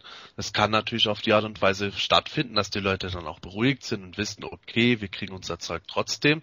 Was man, während Mattel wiederum weiß, okay, wir können die Stückzahl tatsächlich erhöhen, kriegen also mehr los, das heißt, wir verdienen mehr Geld. Oder es wird gesagt, nee, nee, wir lassen das jetzt schön so niedrig, damit die Leute in Panik geraten und die nächsten Abos wieder en masse abschließen. Das wirklich eine Einstellungssache, was Mattel da letzten Endes macht, beziehungsweise derjenige, der da am Drücker ist. Bestimmt das Falsche. Mattel macht eigentlich fast immer das Falsche. ja, sie, siehe den grandiosen Plan mit Shadow Weaver als Abo-Exclusive. Hat ja total viel dazu beigetragen, dass die Abos en masse abgeschlossen wurden. Genau. Aber das mit dem Senken und dem Erhöhen der Stückzahlen, das erscheint mir auch irgendwie wirklich albern. Also man kann schon meinen, dass die, dass Mattel das absichtlich macht, eben wegen den, wegen dem Abo, um die Leute zu ermutigen, weil man müsste wirklich mal einen Einblick in die Zahlen haben. Ich kann mir einfach nicht vorstellen, dass es so knapp, so knapp bemessen ist, dass man kaum, wenn mal eine Figur oder ein paar Figuren ein bisschen länger erhältlich sind, dass sie gleich wieder die Stückzahlen senken müssen, damit sie was daran verdienen. Also so wie es sich für mich momentan darlegt, äh, ist es wohl tatsächlich so, dass die Abonnementzahlen das Nonplusultra unterm Strich sind, wenn es dann heißt, okay, letztes Jahr haben wir meinetwegen äh, 12.000 Stück produziert, weil wir äh, 11.000 Abonnements hatten. Dieses Jahr haben wir aber nur 9.000 Abonnements abgeschlossen. Okay, dann produzieren wir natürlich keine 12.000 Stück mehr, sondern produzieren nur noch 9.000 Stück. Das ist schon nachvollziehbar und es ist natürlich auch eine Kalkulationssache. Mattel kann jetzt nicht einfach, wenn sie sehen, die äh, Zahlen gehen runter, dann sagen, okay, äh, die Abonnements sind weniger, aber wir äh, sagen jetzt einfach mal so äh, frei Schnauze, dass äh, die Kundschaft insgesamt trotzdem dieselbe bleibt. Das ist ein zu großes Risiko für eine Firma in der Regel, weil äh, die einfach sagen, also lieber produzieren wir dann weniger und äh, äh, erhöhen die Stückzahl später nochmal, wenn wir sehen, das Interesse ist größer, als dass wir zu viel produzieren und bleiben auf dem ganzen Mist sitzen. Okay, wenn es wirklich ein so großer Unterschied wäre, wie du jetzt meinst, von Zahlen als Beispiel von 12.000 auf 8.000 runter, dann kann man schon verstehen. Aber da ist eben die Frage, inwieweit oder wie hoch die Zahlen bzw. die Anzahl der Abonnenten jetzt wirklich sind im Vergleich zum Vorjahr. Ja klar, wenn die Zahl jetzt so minimal ist, dass du sagst, also das, die 50 mehr oder weniger, die reißen es jetzt auch nicht. Da produzieren wir lieber die 50 mehr und haben dafür insgesamt etwas geringere Kosten, eben durch äh, den berühmten Mengenrabatt. Dann äh, ist es natürlich klar, dass es totaler Blödsinn ist, jetzt die äh, Produktionsmenge runterzuschrauben. Aber das ist halt reine Spekulation, wie das mit den Zahlen aussieht. Äh, ich kann mir schwer vorstellen, dass die bei Mattelis da gesessen sind und äh, sagen ohne große Not, dass sie die Stückzahl reduzieren. Ich denke schon, dass da irgendwelche Zahlen und Kalkulationen in Meetings gefallen sind, wo sie gesagt haben, okay, dann gehen wir auf den Level runter, damit wir nicht äh, unser Lager voll haben mit dem Kram und der geht nicht weg. Oder Toy war etwas zu voreilig und hat erhöhte äh, Abozahlen quasi versprochen und es sind halt jetzt weniger geworden, selbst wenn es nicht drastisch weniger waren, aber es waren halt weniger. Ja, das glaube ich nämlich eher. Da bin da würde ich sogar noch meinen Popo drauf verwetten, dass das so gewesen ist, weil der so überenthusiastisch war mit den Filmation-Rechten etc. Man muss natürlich auch sagen, diese ganzen Lizenzrechte, die die jetzt geholt haben, wonach auch die Fans verlangt haben, äh, das hat natürlich auch Geld gekostet. Und äh, beziehungsweise der Deal, der mit Classic Media ausgehandelt ist, ich glaube nicht, dass der jetzt eins zu eins läuft, dass Classic Media jetzt einfach gesagt hat, ihr dürft es umsonst nutzen, dafür dürfen wir umsonst irgendwas von euch nutzen. Da werden irgendwelche Summen gefallen sein. Und das Geld muss natürlich reingeholt werden. Wenn Toyguru dann gesagt hat, okay, pass, auf, pass auf, Chef, wenn du mir die Summe gibst, damit wir diese Rechte äh, abschließen können, dann kann ich dir aber auch sagen, dass wir dadurch auch äh, so und so viele Abonnenten, im nächsten Jahr mehr haben werden. Und danach steht Dann da, äh, ja, tut mir leid, äh, es hat irgendwie nicht so geklappt. Jetzt haben wir ehrlich gesagt äh, 100 Abos weniger als letztes Jahr abgeschlossen. Da steht der Chef natürlich da. Was, du Drecksack, und dafür habe ich dir das Geld locker gemacht für die Filmation-Rechte. Wie kannst du nur, jetzt überleg dir geflext, wie wir da wieder rauskommen. Und genauso hat es nämlich für mich irgendwo gewirkt nach der San Diego Comic Con, dass der dann, äh, der Herr Scott Knightley sehr ähm, schroff zum Teil äh, im Internet noch mit gepostet hat und auch irgendwo äh, plötzlich mit Cherry Pickers angefangen hat, die Leute, die eben nicht abonnieren, wo man schon irgendwo gemerkt hat, also irgendwas muss gewesen sein, wo er gar nicht glücklich drüber war. Es könnte durchaus sein, dass er einen Einlauf verpasst bekommen hat. Wäre ja auch verständlich also nicht, dass ich nicht, dass ich ihm das wünsche, dass er einen Einlauf verpasst bekam oder bekommt für sowas. Es ist, es tu, tut mir natürlich auch in der Seele weh, wenn ich äh, dann am Ende höre, äh, zunächst äh, die Filmation-Rechte sind endlich abgeschlossen und danach irgendwo, ja, das was das große Motojahr im Jubiläumsjahr eigentlich werden sollte, ist jetzt äh, ein halber Rohrkrepierer eigentlich für Mattel und die haben jetzt eher die Probe und die Probleme, dass sie ihre Pläne zurückschrauben müssen. Ist natürlich alles nicht toll, aber Nein, man kann, man kann da jetzt auch nicht helfen. Wenn es so ist, dann ist es so gewesen. Hätte jetzt auch keiner von den Fans vorher geahnt. Nur äh, was man eigentlich erwarten konnte, war, dass die Abozahlen nicht extrem steigen würden, Filmation-Rechte hin oder her, einfach weil zu viel schiefgelaufen ist die letzten drei Jahre und sich zu wenig verbessert hatte, gerade was äh, Kundenservice betroffen hat. Da sind ja. auch sehr viele abgesprungen, eben wieder vom Abo, weil sie eigentlich die Figuren nicht für sich selber haben wollten oder für irgendwelche Leute im Umkreis, für die sie mitbestellt haben, sondern weil sie die Dinger eben nur verkauft haben. Um ja, das Hobby quasi zu refinanzieren. Ja, genau. Wenn ich mir das vorstelle, ich hätte jetzt äh, statt mal statt einer Figur für mich selber dann immer äh, zehn Stück geholt, weil das im Versand mich am Ende günstiger kommt, wenn ich die Dinger gewinnbringend weiterverkaufe. Dann wäre ich jetzt natürlich auch äh, da gewesen, hätte gesagt, okay, äh, das letzte halbe Jahr habe ich das Zeug gar nicht mehr losgebracht, dann schließe ich jetzt weniger Abos ab. Wirkt sich natürlich auch alles aus. Aber ich ja. denke, das ist ich denke mal, das ist eben der Punkt, dass äh, dieser riesige Hype, der mit der Toyland entstanden ist, als die gelaufen ist, der flaut jetzt einfach ab. Jetzt stellt sich eben heraus, äh, was äh, bei den Fans übrig bleibt, wenn Spekulanten nicht mehr zigtausend Figuren kaufen, wenn Händler eben nicht mehr enorm hohe Summen äh, kaufen, weil jeder von jeder Figur drei Exemplare will oder äh, irgendwie noch äh, die Tante günstig, günstig bestücken will. Wenn einfach der erste Hype abflaut, dann stabilisiert sich die Toyline eher. Und da ist jetzt halt eben äh, die Frage, stabilisiert die sich jetzt wirklich, auch in Mattels Augen nächstes Jahr? Oder sagt Mattel zum Beispiel im April 2012, also irgendwo, äh, die Zahlen sinken immer weiter, da ist kaum noch ein Blumentopf zu gewinnen mit? Also ich hoffe ja wirklich aus vollster Sammlerseele, dass wenn sich die Zahlen jetzt stabilisieren und äh, herauskommt, dass doch genügend Fans und Sammler übrig sind, dass die Toyline einfach mal weiterläuft. Es wäre wirklich schade, wenn die ganzen Unkenrufe, die jetzt schon vor zwei, drei Jahren zutage kamen, von wegen der Killing the Line oder sowas, dass die jetzt sich bewahrheiten.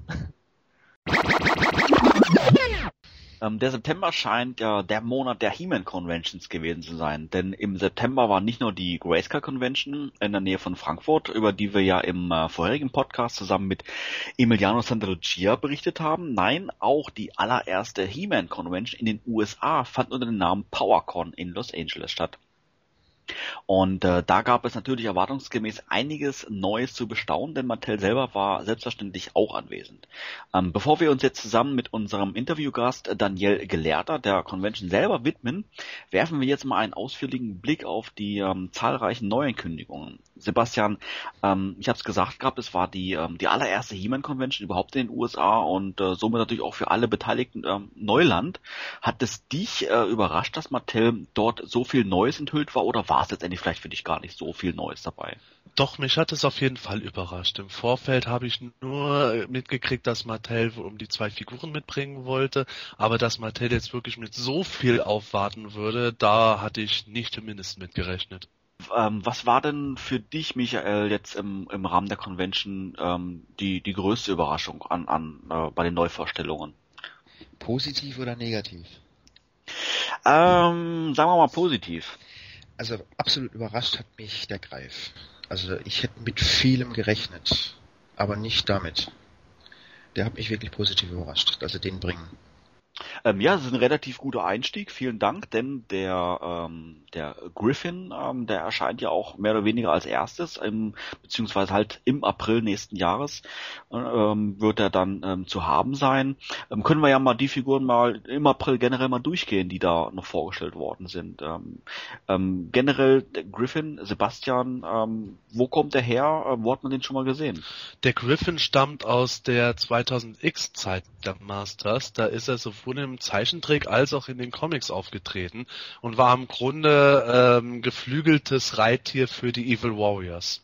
Michael, du hast gesagt, du hast den 2000X Cartoon ähm, relativ spät erst gesehen. Das heißt, dort auch im Rahmen dessen das erste Mal von dem äh, Tier letztendlich erfahren äh, und warst dann gleich begeistert? Ich war wirklich überrascht, dass sie den bringen. Ich konnte mich noch so dunkel dran erinnern. Ich weiß auch nicht, wie oft die Greifen denn wirklich im Cartoon aufgetaucht sind, aber äh, ich habe damit absolut null gerechnet, dass Mattel die bringen würde. Vor allem jetzt schon.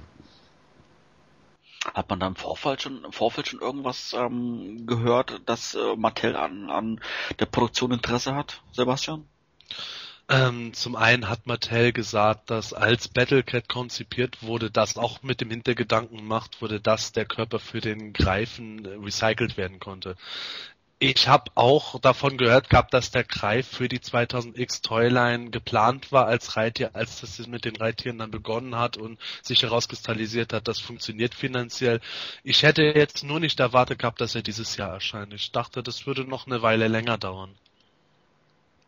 Zu was zählt denn der Greif letztendlich? Ist das dann ähm, ähm, eine, eine Large-Scale-Figur? Ist das eine extra Large-Scale-Figur?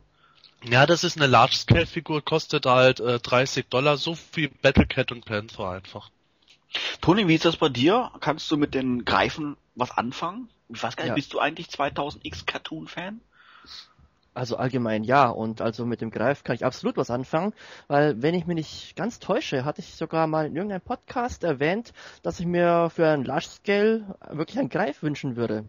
Also ich kann mich jetzt auch täuschen, aber ich glaube, auf jeden Fall ist das meine Meinung, weil der hat die Greifvögel, äh, also der Greif hat mir im 2000 Cartoon schon immer super gefallen, seit der ersten Folge, dass die äh, einfach mal als was als was ganz Neues aufgetaucht sind im Cartoon, weil die meisten, die Charaktere sowieso, aber auch die Bestien, Kreaturen wie Shadow Beast und so weiter, die gab es ja im Classics schon, aber der Greif, da war eben was wirklich absolut Neues.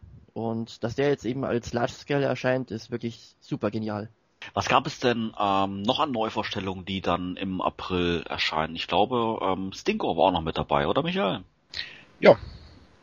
Den fand ich persönlich auch überraschend, weil er dann schon das vierte, der vierte Vintage-Charakter äh, innerhalb von vier Monaten ist, also in einer Folge. Das hätte ich auch nicht mitgerechnet. Dass der kommt, den hatte ich schon länger auf der Rechnung. Ich hatte eigentlich schon gedacht, dass er dieses Jahr auf der SDCC kommen würde, zusammen mit Odyphus. Das hat dann nicht geklappt. Naja, jetzt kommt er im April ohne Odyphus, aber der wird bestimmt irgendwann auch mal noch nachgereicht. Sebastian, ich meine gelesen zu haben, dass äh, Stinko auch mit Action-Feature kommt, oder? Ja, genau. So wie Mossman äh, auch in der neuen Version riecht, so wird Stink auch in der neuen Version stinken. Und er wird seinen Originalgeruch aus den 80ern haben, weil Mattel die genaue Formelzusammensetzung immer noch hat.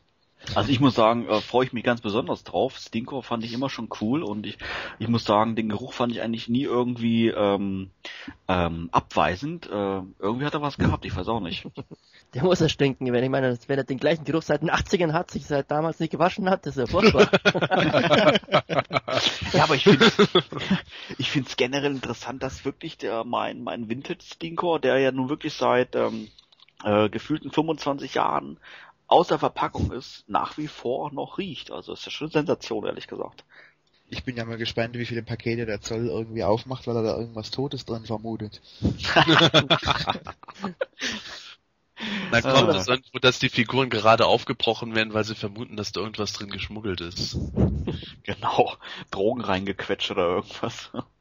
Ich glaube, es ist das erste Mal, dass man sich wirklich darüber freut, dass irgendetwas stinkt. 嗯。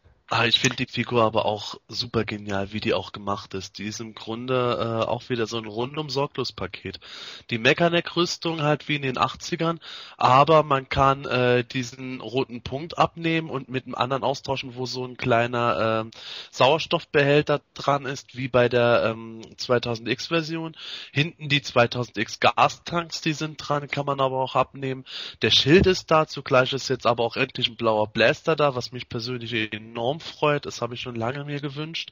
Dann hat er als Kopf den Merman-Kopf, aber hat auch einen ganz neuen Kopf nach 2000X Vorbild mit abnehmbarer Sauerstoffmaske. Also da kann man sich eigentlich kaum noch mehr wünschen. Der einzige Wermutstropfen für mich sind die Füße. Da hätte ich die Hordak-Füße am besten gefunden. Aber trotzdem insgesamt für mich schon jetzt wieder ein Highlight. Das heißt, der Fan kann sich letztendlich dann aber auch aussuchen, ob er den nun im 2000X-Stil mit den Sauerstoffflaschen sich äh, ins Regal stellen möchte oder wirklich äh, in der Vintage-Fassung aus den 80ern. Ja, ganz genau. Ich sehe den Kopf nicht mal als 2006-Kopf, sondern eher als Mini-Comic-Kopf. Da hat er ja auch das ein ziemlich ähnliches Aussehen zumindest. Ja, der 2000X-Kopf, beziehungsweise das Design damals, das hat ja auch auf dem Merman-Kopf basiert und es war halt auch nur leicht modifiziert. Insofern hat es jetzt auch noch starke Ähnlichkeit mit den 80er Jahre Vorbild. Aber wenn man äh, Bilder gesehen hat, wo die Sauerstoffmaske abgenommen wurde, diese Mundposition, die da vorhanden ist, das ist eindeutig aus dem 2000X Cartoon so entnommen von der Form her. Echt? Sieht er nicht genauso aus wie der 80er Merman-Kopf? Nee. Nur, dass er die anderen Ohren hat? Äh? Also nee, nee, also man muss das wirklich mal äh, nebeneinander gesehen haben. Da gibt es auch von Pixel Dan ein Video, wo die beiden Köpfe nebeneinander zu sehen sind. Da werden die Unterschiede schon deutlich. Ja, aber bis April ist es noch ein bisschen hin. Also wie gesagt, ich freue mich am meisten darüber, dass er dann seinen, seinen klassischen Geruch dann noch äh, wieder dabei hat und ähm, ja, so viel eigentlich ja zum Thema Action Feature, was wir ja auch schon mal in, in ich weiß gar nicht, welchen Podcast das war, äh, sieben, acht oder neun, dass er eigentlich Action Features nicht umsetzen wollen, aber manche Figuren einfach ohne Action Feature schlichtweg keinen Sinn machen. Und ich denke, Stinko gehört irgendwo mit dazu. Ich meine, Stinko, der nicht stinkt, ist kein Stinko. Also von daher denke ich mal eine richtige Entscheidung gewesen. Das Action, Feature, das Action Feature ist ja auch recht billig für Mattel. Ich meine, da muss man ja nur äh, ein bisschen irgendein Öl reinkippen und fertig. Das genau. kann ja nicht so viel kosten. Ja, das ist auch nur eine Art Patchouli-Öl oder sowas in der Richtung gewesen.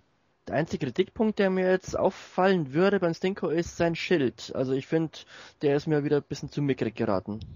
Also ja, das Schild ist soll wahr. Ja, soll ja die Funktion des Schutzes haben und das ist, bedeckt jetzt gerade mal so ein Teil vom Unterarm. Das könnte ein bisschen ja, größer sein. Ist doch aber voll Recycling. Oder? Das nee, das, das sieht für mich wirklich aus, als wäre es neu gemacht. Also es, ich hätte auch gedacht, dass sie diesen Royal Guard und Grayskull Rundschild da recyceln würden, aber der Schild sieht für mich neu aus. Die Innenseite, die ist irgendwo, ähm, die sieht weicher aus. Also ich habe irgendwo ein Bild gesehen von außen, da sah der, äh, also für mich komplett aus wie der Schild der Palastwachen, beziehungsweise der, der im Waffenregal dabei war. Hm. Mit wem hatte Stinko denn in den 80er Jahren das Schild geteilt? Das war der Grayskull-Schild, also von Castle Grayskull dieser Rundschild, aber Stinko hatte einen neuen Griff gekriegt. Der Griff war etwas größer, dass er den ordentlich in die Hand nehmen konnte, weil der Originalgriff, der war sehr schmal, der hat in Tilas offene Hand gepasst. Und es gab doch diese Variante. Ich kann mal ja. in Vintage. ja, ja, sag's ruhig. Ja, die Variante mit einem Hiemenschild in Blau und Rot. Genau, heute sehr begehrt unter Sammlern. Ja, das war nach wie, das war noch gar nicht alles, was im April erscheinen wird. Mattel hat da noch eins draufgelegt. Und zwar gibt es jetzt endlich die Snake Mountain Stands. Das heißt, bislang äh, konnte man nur auf die Grayskull Stands äh, letztendlich zurückgreifen, wenn man seine Figuren ordentlich präsentieren möchte. Nun bekommen die Evils quasi ihre eigenen Stands. Tony ist, ähm, ist sind die Grayskull Stands oder jetzt auch die Snake Mountain Stands generell was, äh, wo du Interesse daran hast, um deine Figuren ähm, ordnungsgemäß präsentieren zu können, oder sind das echte äh, Artikel, wo du eigentlich darauf verzichten kannst, weil die Figuren ja mehr oder weniger auch so stehen? Ja, sagen wir so, als ich die damals zum ersten Mal angeboten gesehen habe, dachte ich mir, ja, ist eigentlich ziemlich überflüssig, weil die Figuren eigentlich recht gut von alleine stehen. Aber seit ich die das erste Mal beim Sebastian gesehen habe, und ich meine, die Präsentation bei ihm ist immer genial, schön Action-Posen, habe ich mir schon gedacht, ja, die machen sie eigentlich ganz gut. Und jetzt auch mit der Version von den äh, Snake Mountain Ständern ist das eigentlich mal eine nette Alternative. Also ich habe jetzt die anderen auch noch nicht gekauft, aber wenn ich Geld übrig habe, würde ich es mir zulegen. Die Grayskull Stands, die sind ja permanent im Angebot, oder Sebastian?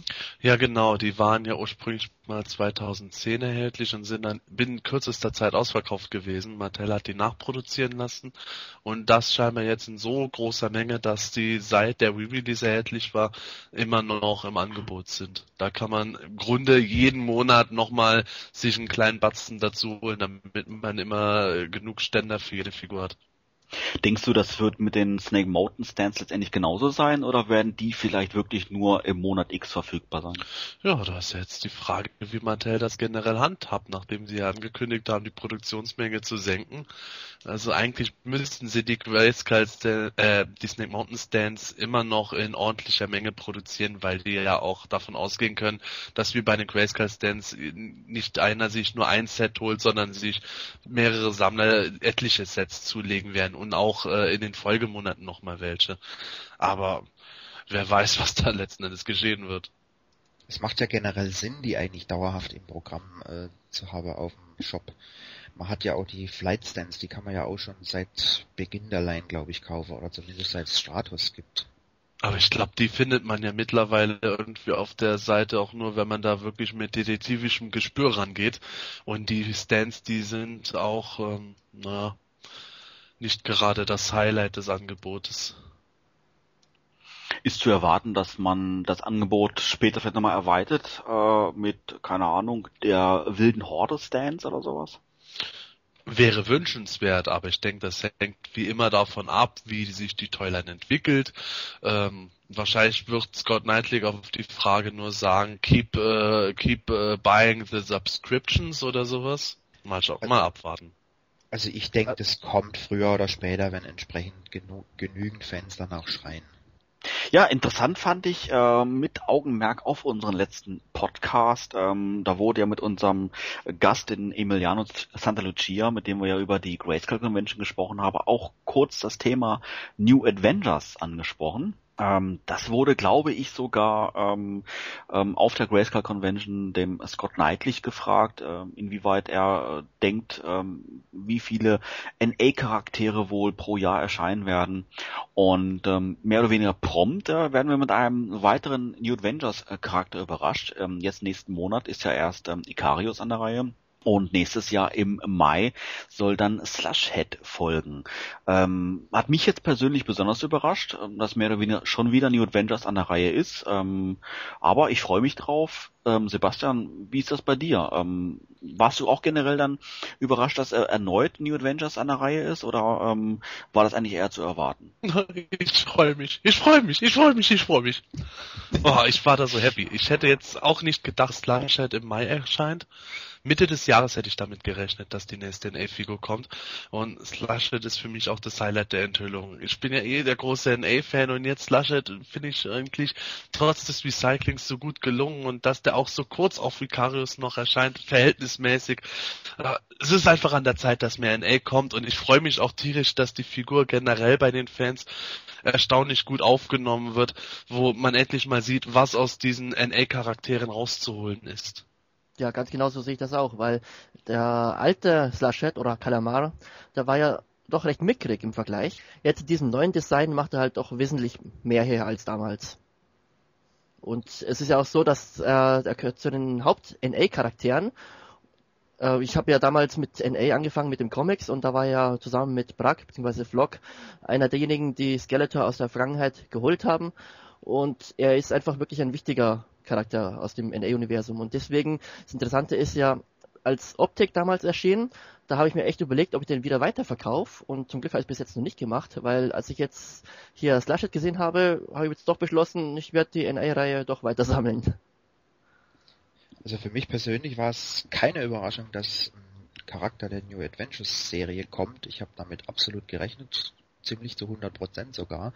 Nur, dass es ausgerechnet Kalamar äh, wird, das war für mich schon überraschend. Ich hätte eher mit Flock gerechnet, dass der nächste äh, Anführer quasi eingeführt wird.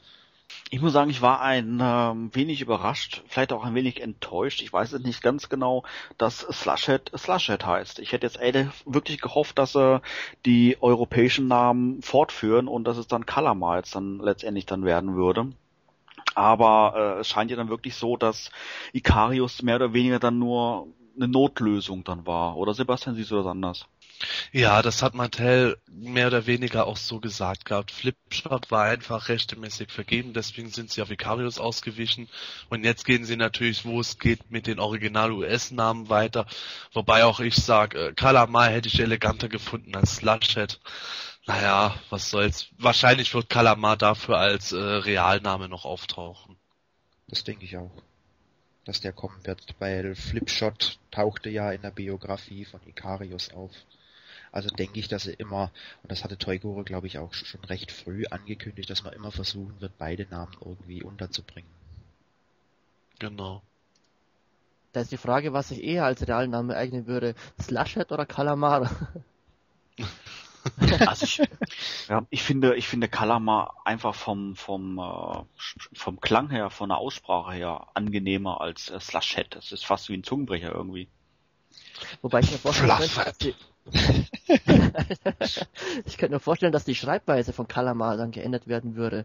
So ein bisschen mit einem Apostroph dazwischen oder irgendwie sowas. So wie Hector. Ja. Kalamar.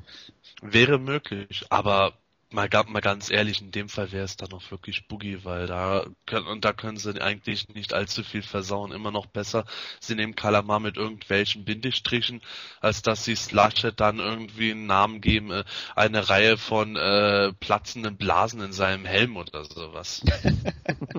ja, jetzt wo du gerade Helm erwähnst, die, ähm, die Vintage-Figur war ja eigentlich äh, gefüllt mit Wasser im Helm.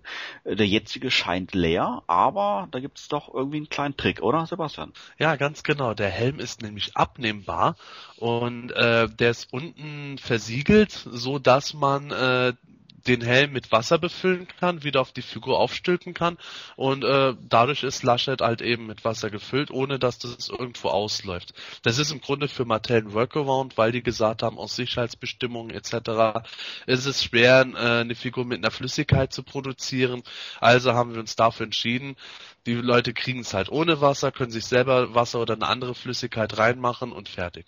Toygura hat aber da schon, schon zugesagt, als er äh, mit Pixel Dan durch die Regale ging, dass das idealerweise so, so funktionieren soll. Bei Green Lantern gab es wohl auch eine Figur, äh, die so ein Feature hatte und da hat es nicht funktioniert, da ging das Wasser trotzdem raus. Oh nee, nee, das habe ich ganz vergessen. Wieso erinnerst du mich dran? Jetzt kriege ich schon wieder Angst. Aber ich, ich bin mir sicher, du wirst das äh, bei deinem Review schreiben, auf alle Fälle testen, oder? Ja, natürlich. Da sieht man dann ein, kleine, ein kleines Video, wie äh, Slushet dann da, und da steht und dann läuft das Wasser zu allen Seiten raus. Am besten einfärben noch. Ja, das ist dann Feuchtgebiete 2. Slushet, Slushet kann sein Wasser nicht halten, furchtbar.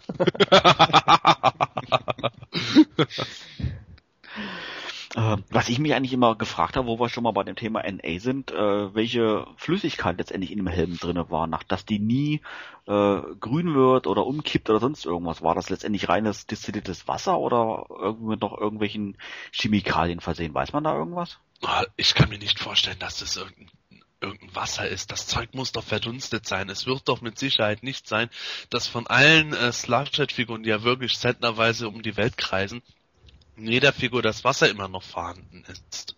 In meiner ist es. Also scheint ja, mir eher so das Öl meine ich eben. Wenn es, ja. ja, wenn es jetzt Wasser wäre, dann müsste das bei zumindest ein paar Leuten schon komplett verdunstet sein im Laufe von äh, 20 Jahren, 30 Jahren.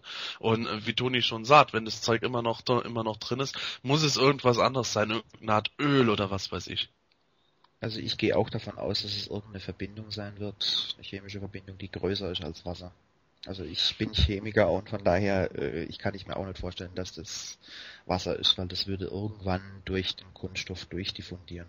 Was ja eventuell dann wiederum das Thema äh, Sicherheit und sowas alles vielleicht hervorrufen würde, was Mattel ja meinte, äh, weil sie müssten ja dann ähm, bei, bei der Neuauflage ja mit ähnlichen Chemikalien arbeiten und da werden sie vielleicht dann äh, nach heutigen Bestimmungen vielleicht Probleme bekommen, äh, wenn man das international um die Welt schickt. Wäre denkbar, aber es muss ja keine gefährliche Chemikalie sein. Also. Ja, aber das müssten sie wahrscheinlich dann noch belegen, denke ich mal. Und äh, vielleicht kostet ihnen das schon zu viel, äh, weil die müssen ja auch Sicherheitstests durchführen, um das ganze Zeug zu belegen. Und dann für diese Figur, die für Sammler gedacht ist, von denen vielleicht auch wirklich nur ein eher geringer Teil überhaupt äh, sich dafür interessieren würde, dass da Flüssigkeit im Helm ist, noch diese ganzen Tests zu machen, die Geld und Zeit kosten. Ich glaube, da würde Mattel eher sagen, komm, äh, gack drauf. Ja gut, Mattel könnte ja das benutzen, was man damals benutzt hat, aber ich denke, das wird auch mitunter äh, deshalb nicht gemacht, äh, weil die Chinesen ja gerne irgendwelche Fehler produzieren, siehe Many Faces. Und es wäre ja lustig, äh, wenn der ohne Flüssigkeit käme, weil er einen Helm irgendwo in der Verpackung liegen hat, wo er nicht hingehört.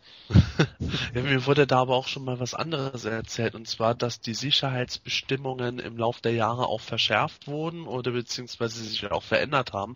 Das heißt, das, was damals äh, vielleicht äh, vollkommen in Ordnung war, äh, würde heute nicht mehr durchgehen. Das ist das, was ich meine. Genau das habe ich gemeint. Das ist durchaus denkbar. Es gibt ja äh, durchaus Chemikalien, die früher als unbedenklich galten und die man heute als zum Beispiel krebserregend einstuft oder so und deshalb nicht mehr verwendet. Benzol zum Beispiel. Ja, sage mal, Michael, wenn du Chemiker bist, wäre es für dich nicht möglich, ähm, anhand von Proben rauszufinden, was für eine Substanz das jetzt wirklich ist? Für mich selbst, naja, wenn, wenn ich wüsste, auf was ich testen muss, wäre das sicherlich auch möglich, aber das dürfte kein Ding sein, äh, das zum Beispiel an eine Apotheke zu geben und die das testen zu lassen. Das ist mit Sicherheit machbar. Die Frage ist nur, ob die in der Apotheke dich dann nicht wieder rausschmeißen, wenn du mit der Figur anrückst und sagst, testet mir mal, was da drin ist. Man kann es ja vorher rausholen. Nee, ich wollte gerade Ich denke, das Testen dürfte kein Problem sein, aber man könnte ja Mattel auch einfach fragen. Vielleicht wissen die es noch und lassen es raus. Ich meine, es kann auch durchaus möglich sein, dass Mattel überhaupt keine Unterlagen mehr vorliegen hat. Die wurden ja nach Ende der NA-Toyline von NA und Moto in großem Maß auch vernichtet, weil die damals gedacht haben, na, mit Teamen da machen wir nie mehr was mit. Wieso soll das bei uns im Lager rumstauben? Na, super Einstellung, also mit weiser Voraussicht gehandelt. ja gut, ja gut, das Rezept für Stingor haben sie ja auch wieder gefunden. Also von daher wäre es ja möglich, dass es noch irgendwo liegt. Wer weiß, ob das dann wirklich das Originalrezept ist. Da einfach nur einer hat dran gerochen. Patchouli eindeutig. Ach, herrlich. Ein Thema ähm, auf der PowerCon war natürlich auch die 30 Anniversary Figuren. Wir erinnern uns, dass äh, 2012 ja sechs komplett neue Charaktere erscheinen werden äh, wurden ja schon hier und da welche vorgestellt. Unter anderem jetzt, wie gesagt, auf der PowerCon auch ein neuer Charakter. Ähm, Sebastian, was kann man darüber denn erzählen? Ja, im Mai wird das dritte 30th Anniversary Figur ein Charakter namens The Mighty Spectre erscheinen. Der wurde von äh, Brandmanager Scott Knightley persönlich entworfen. Den hat er damals sogar in den Creative Character Contest eingesandt und äh, das mit eher mäßigem Erfolg. Das gleiche hat er bei Marvel Comics versucht, auch mit mäßigem Erfolg und jetzt hat er endlich seinen Traum verwirklichen können. Nachdem er mehr oder weniger selber ja am Hebel sitzt, war es ja nicht weiter schwierig, da dann die Figuren produzieren zu lassen. Aber sage mal, Mighty Spector, Spector an sich, ähm, haben wir doch schon in der Toyline. Ja, richtig. Das war ja ähm, der Royal Guard mit dem äh, Lieutenant-Emblem. Da hat äh, Scott Knightley seinen eigenen Kopf verewigt bekommen und hat dann eben in die Biografie eingebaut, dass das Lieutenant Spector war.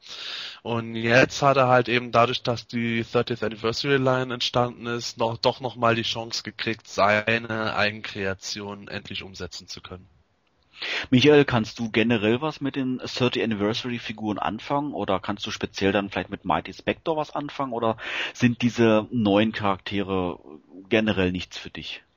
Also ich wollte ja ursprünglich ein Abo abschließen, aber nachdem dieser nette, diese nette lila Figur äh, vorgestellt wurde, bin ich davon abgekommen. Dragoman gefällt mir sehr gut. Es kam natürlich auch äußerst unpassend für Mattel jetzt in dem Fall, dass sie den Schild rausgenommen haben, weil das mir die Entscheidung erleichtert, äh, kein Abo abzuschließen. Optik, naja, gut, okay. nicht ganz mein Ding, aber den hätte ich durchaus mitgenommen. Aber diesen Mighty Spectre möchte ich eigentlich nicht unbedingt in Händen halten. Was ist äh, generell an der Figur, was dir nicht gefällt? Oder wo sind die Punkte, wo du sagst, das passt einfach so nicht zu Moto? Also als Figur möchte ich den gar nicht so arg kritisieren. Äh, ich denke, da hat äh, Toigo mit Sicherheit als Kind eine schöne Fantasie gehabt, aber äh, da einen Motu-Stempel drauf zu machen, das passt einfach nicht. Der Ding, äh, der sieht aus wie ein Superheld, der irgendeine, wie die alle das haben, irgendeine, irgendein Kostüm trägt und das passt nicht zum Moto. Die haben keine hautengen Kostüme, also das ist irgendein Superheld wie Daredevil, Superman und wie die alle heißen. Toni, du bist ja auch sehr bewandert im Bereich DC und Marvel. Siehst du das ähnlich? Ist das eine Figur, die eher in den Superhelden-Genre reinpasst als zu Moto? Ja, würde ich schon sagen. Also so vom Aussehen her könnte er glatt einer dieser Aliens sein, die da gerne immer wieder auftauchen, vor allem im DC-Universum. Aber äh, andererseits könnte man den ja auch im Moto-Universum gut ansiedeln. Ist rein vom Äußerlichen her, weil ich sehe das nicht als Anzug, den er anhat, sondern eben als seine Hautfarbe. Und das wird dann auch wieder passen. Also es ist keine Strumpfhose, wo er anhat, sondern eben ja, ich würde jetzt nicht sagen, dass er jetzt gar nichts anhat. aber Leider hat Herr Neidlich aber auch schon gesagt, dass es sein Anzug ist.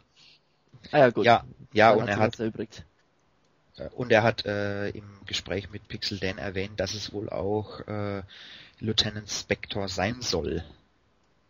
Irgendwie vielleicht in der Zukunft oder, oder ja, muss wohl in der Zukunft dann sein. Ja, genau, das auf ist Zeitreise geht. Ja, genau.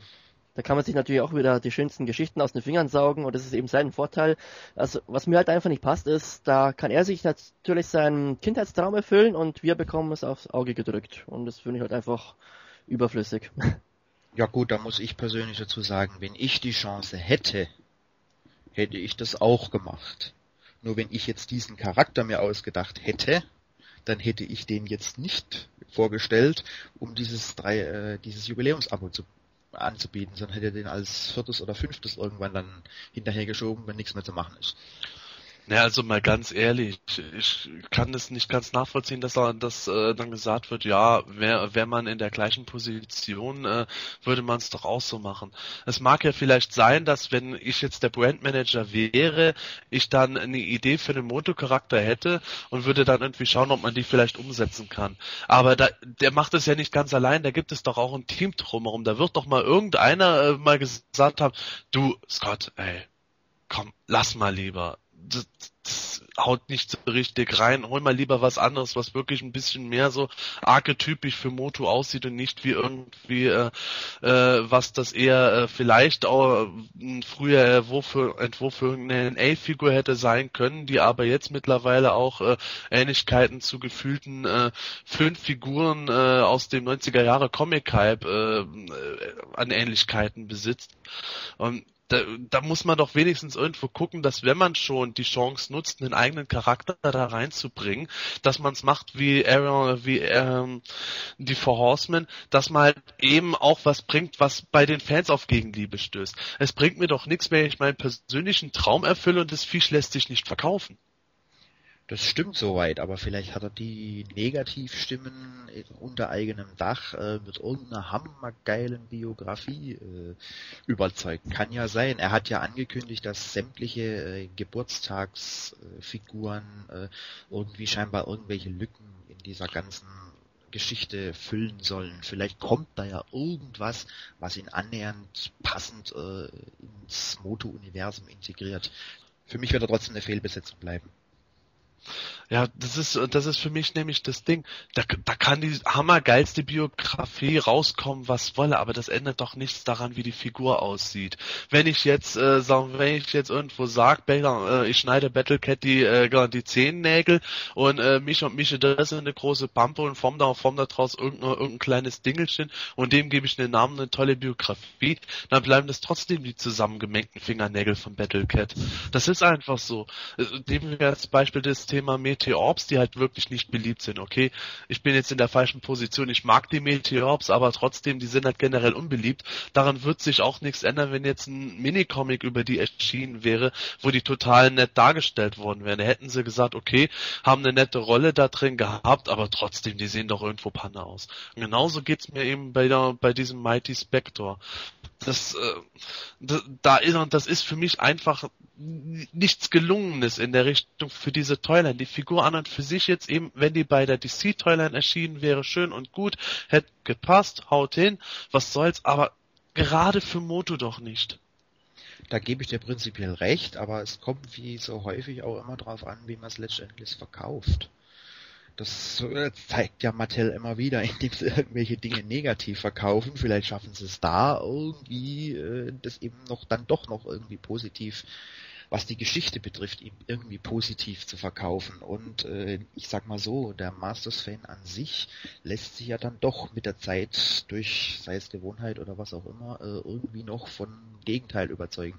Wie zum Beispiel Geigor, der ja auch äh, auf breite Ablehnung eigentlich stieß, als er vorgestellt wurde. Ja, das ist zwar das ist aber auch eine Sache, wo ähm, ich mir ich mir dann denke, wenn ich mir vorstelle, in fünf Jahren oder in zehn Jahren reden die Leute über Mighty Spector so, wie sie heutzutage zum Teil über Disco Skeletor reden, äh, der verteufelt und verdammt wurde und jetzt auf einmal ist der eigentlich so kacke, dass er schon wieder cool ist. Dann denke ich mir auch irgendwo, ja, also worauf worauf schaut man da? Ich habe ja wirklich eine breite geschmackliche Bandbreite, äh, was ich an Toys gut finde, was über Moto selbst hinausgeht. Und wie gesagt, die, die Figur per se generell ist ja, ist ja nicht mies, aber es muss halt irgendwo zum Brand noch halbwegs passen und auch wenn viele verschiedene Sachen bei Moto möglich sind, äh, ist es alles immer noch im gewissen einheitlichen, einheitlichen Stil in der Regel, abgesehen von sowas wie Orko.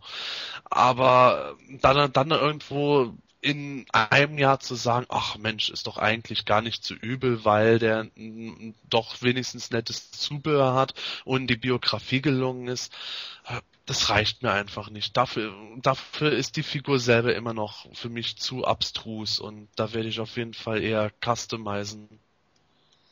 Also ich bin auf jeden Fall gespannt, was sich Toigoro mit dem denkt. Da bin ich mal trotz allem, äh, dass ich diese Figur so, als er vorgestellt wurde, nicht mochte und auch jetzt noch nicht mag, bin ich mal gespannt drum, was er sich dabei gedacht hat. Ne, solange da nicht irgendwie so ein äh, Mary Stu-Charakter bei rauskommt, wird es wohl noch halbwegs verträglich sein. Wäre jetzt schrecklich, wenn in der Biografie steht, dass äh, Lieutenant Spector äh, in die Zukunft gereist ist, um jemanden dabei zu unterstützen, Skeletor wieder aus dem Weltraum zu vertreiben, ist dann wieder nach Eternia gereist und hat im Alleingang die Horde geplättet, äh, alle Snakemen äh, zu äh, Leder verarbeitet und hat auch noch Tila geheiratet, nachdem er die äh, Sorceress geschwängert hat oder was weiß ich. er reiste in die Zukunft, um äh, Evelyn und Skeletors Sohn äh, irgendwie um die Ecke zu bringen.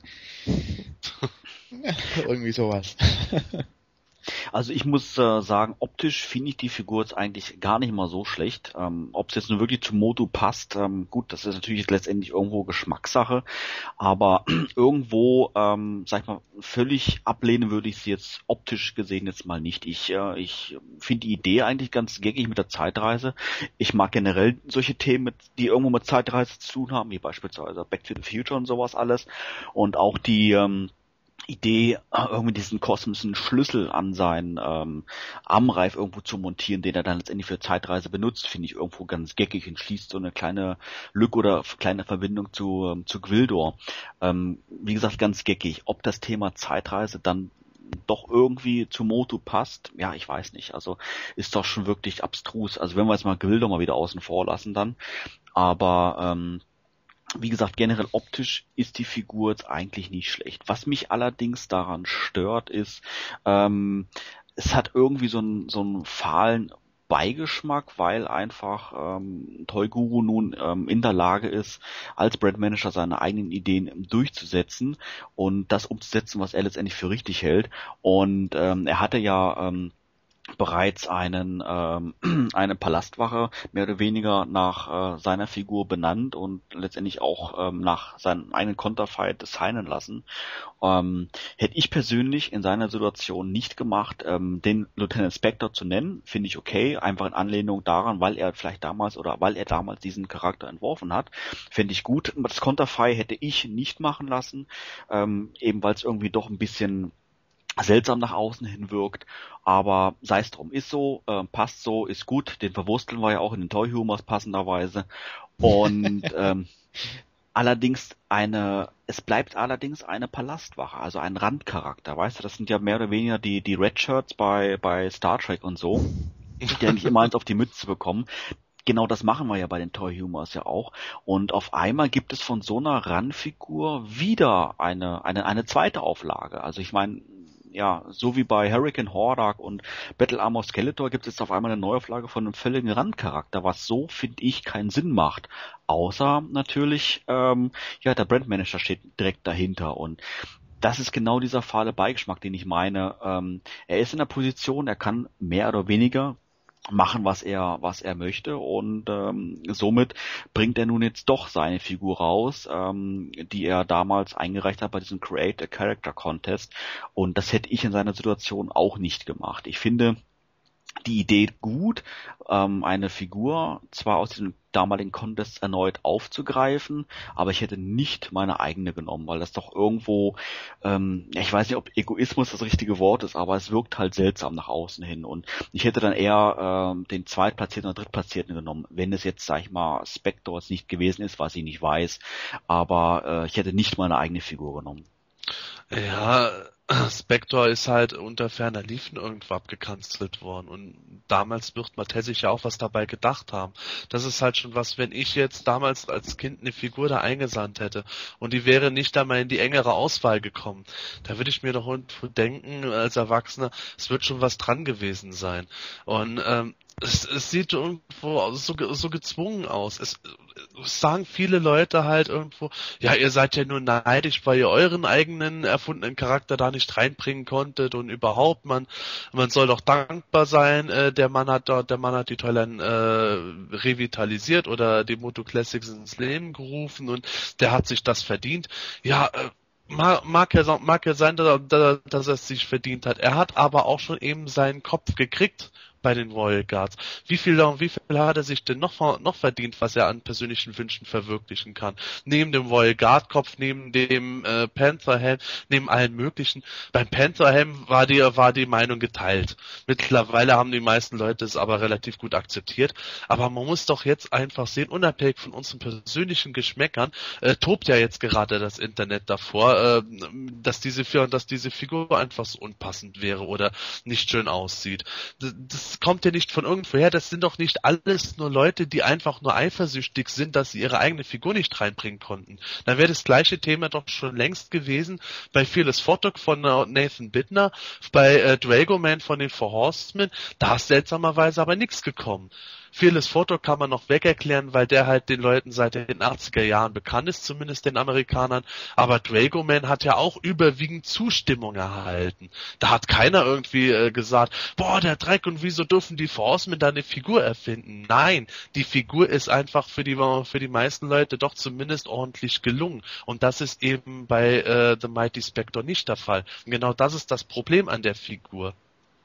Ja, ich denke auch, die, die Figur vermittelt einfach kein Moto-Flair, zumindest kein typisches. Absolut. Also der wäre wirklich irgendwo, schwebt der in seiner, in seiner eigenen Welt. Da würde dann der Name Mystery Spectre besser passen. Aber stellt euch mal, stellt euch mal vor, jetzt wäre es so gewesen, die Four Horsemen hätten The Mighty Spectre rausgebracht und Toygure hätte ähm, Dragoman rausgebracht.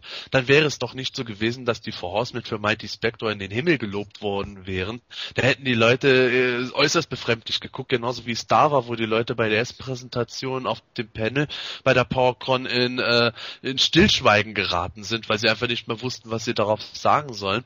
Und äh, Toygure hätte für Dragoman mit Sicherheit Lob erhalten, dass die gesagt hat, Mensch, tolle Figur. Das hätte ihm doch wirklich jeder gegönnt. Ich gönne dem Mann doch von Herzen, wenn er seine persönlichen Wünsche umsetzen kann. Aber es muss halt auch was sein, was den Kunden gefällt, um Himmels Willen. Das ist genau das, was ich vorhin gemeint habe. Das ist eher, es macht halt Einschein, dass er einfach hauptsächlich darauf aus ist, seinen Traum zu erfüllen, sich seinen Kindheitstraum zu erfüllen und wir müssen eben damit leben. Ja.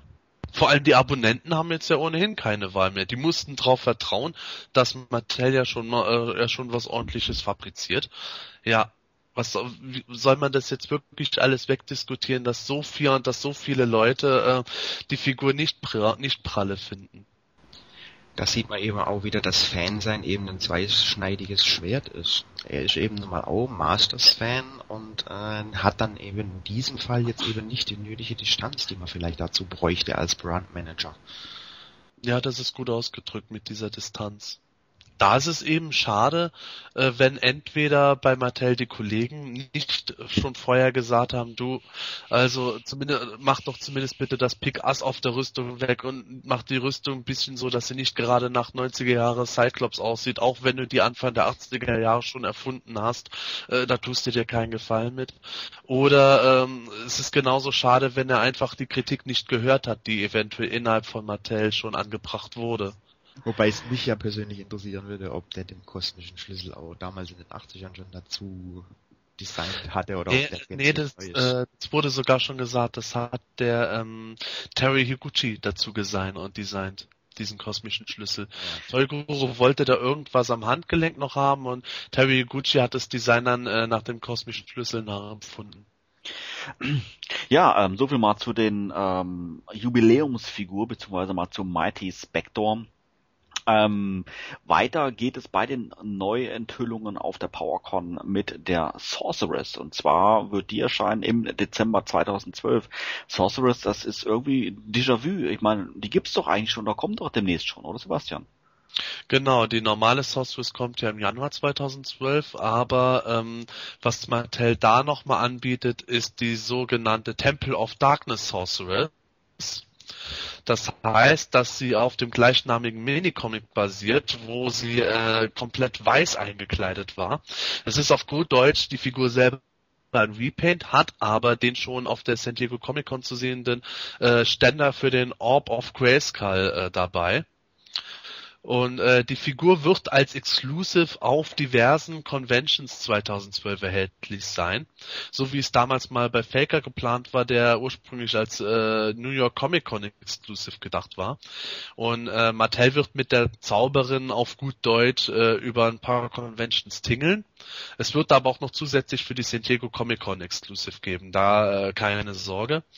Äh, wenn aber Ende des Jahres im Dezember noch Restposten von dieser Zauberin Zauberern verfügbar sind, dann werden die auf Medi Collector abschließend angeboten.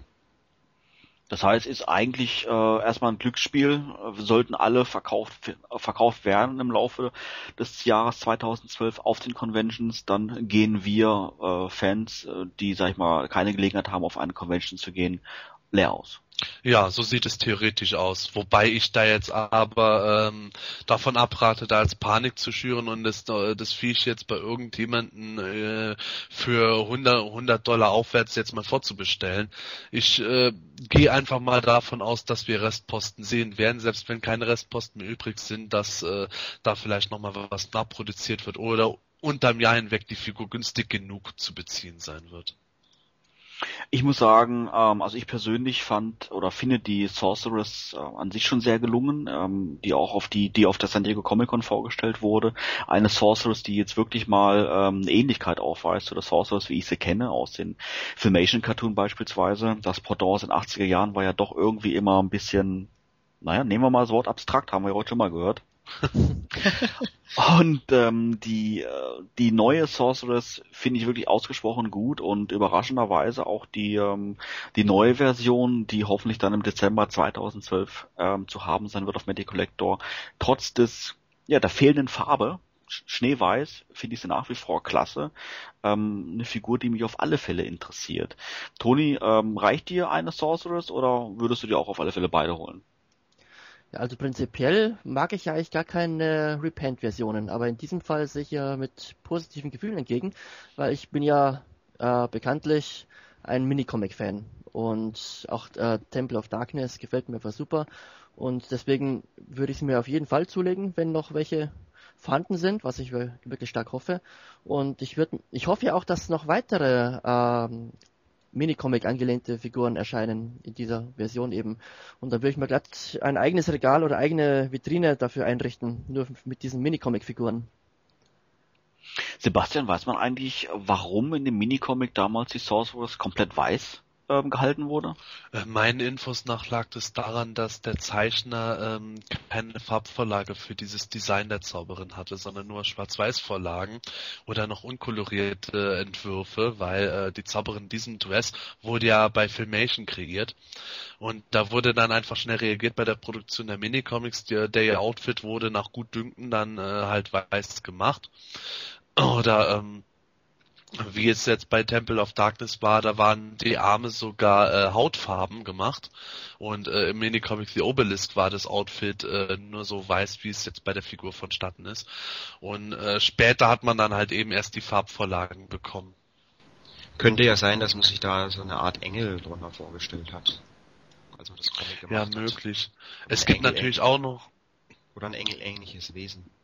Mhm. Ja, das, das ist auch absolut möglich. Es gibt ja auch noch die äh, Möglichkeit, dass äh, die Zauberin auch mal bei Filmation für eine kurze Zeit eben komplett weiß äh, charakterisiert war beziehungsweise erdacht war. Und genau das wurde dann Mattel vorgelegt, während äh, man bei Filmation noch mal weiter experimentiert hat. Also die Möglichkeit kann auch nicht ganz ausgeschlossen werden. Also ich finde die Figur zwar billig, aber geil, weil sie weiß ist. Also ich finde Weiß ein, eine tolle Farbe irgendwie. Das hat mir schon immer äh, gefallen, wenn irgendwas weiß war. Von daher das Einzige, was mich an der Figur stört, dass man die Chance nicht genutzt hat, ihr dann doch äh, so eine Zauberhand dann noch zu verpassen, um sie ein bisschen abzuheben. Nach, vor allem nachdem man ja wusste, äh, dass das auch kritisiert wurde bei der äh, Standard Sorceress da hätte man durchaus äh, die Chance nutzen können und sagen können, okay, die kriegt die Hand von äh, Evelyn. Ich denke mal, das hat auch äh, Kostengründe gehabt. Ich kann mir gut aus durchaus vorstellen, dass es die jetzt günstiger gekommen ist, zusammen mit der regulären Zauberin für Januar diesen Repaint eins zu eins produzieren zu lassen, weil die dann einfach gesagt haben, das ist der gleiche Artikel, der wird jetzt in höherer Menge produziert und nur da wird die Farbe geändert. Äh, und wenn sie jetzt noch die Hand von ähm, Shadow Weaver und Ketwa äh, da hätten dazu machen wollen, dann hätten sich vielleicht wieder höhere Kosten ergeben oder sowas. Also ich persönlich hoffe, dass man einigermaßen gut drankommt, weil die hätte ich dann schon ganz gerne neben der äh, Sorceress in der richtigen Farbe, wie man sie so kennt. Interessant finde ich auch das äh, Zubehör zu der Sorceress. Da ist jetzt natürlich nicht nur ihr typischer Stab mit dabei, den man auch aus den 80er Jahren kennt, sondern auch ähm, der, den, der Ständer für den Magical Orb. Ähm, der Orb selber ist allerdings nicht bei der Figur dabei, den gab es schon im Vorfeld zu haben. Sebastian, wo war denn das? Ja, der war schon letztes Jahr bei der zweiten Version von King Grayskull dabei. Und seitdem wurde eben auch nach einem Orb-Ständer immer wieder gefragt. Das heißt, der Wunsch wurde letztendlich erhört und auch erfüllt. Ähm, der ist bei der Sorceress mit dabei und ähm, weist auch äh, ja relativ viele Verzierungen auf, wie man auch auf den Bildern, die mittlerweile schon im Netz kursieren, sehen kann. Sieht fast so aus. Man kann sich ganz genau erkennen, wie die einzelnen ähm, ähm, ja, Gruppierungsbilder, wie jetzt zum Beispiel von, von King Grayskull, das typische äh, Bild irgendwie mit dabei und auch noch andere Varianten, oder? Ja, genau. Ich weiß jetzt nicht mehr genau, welche Symbole alle drauf vertreten sind, aber ich erinnere mich noch, dass unter anderem auch das Symbol von He-Man drauf ist.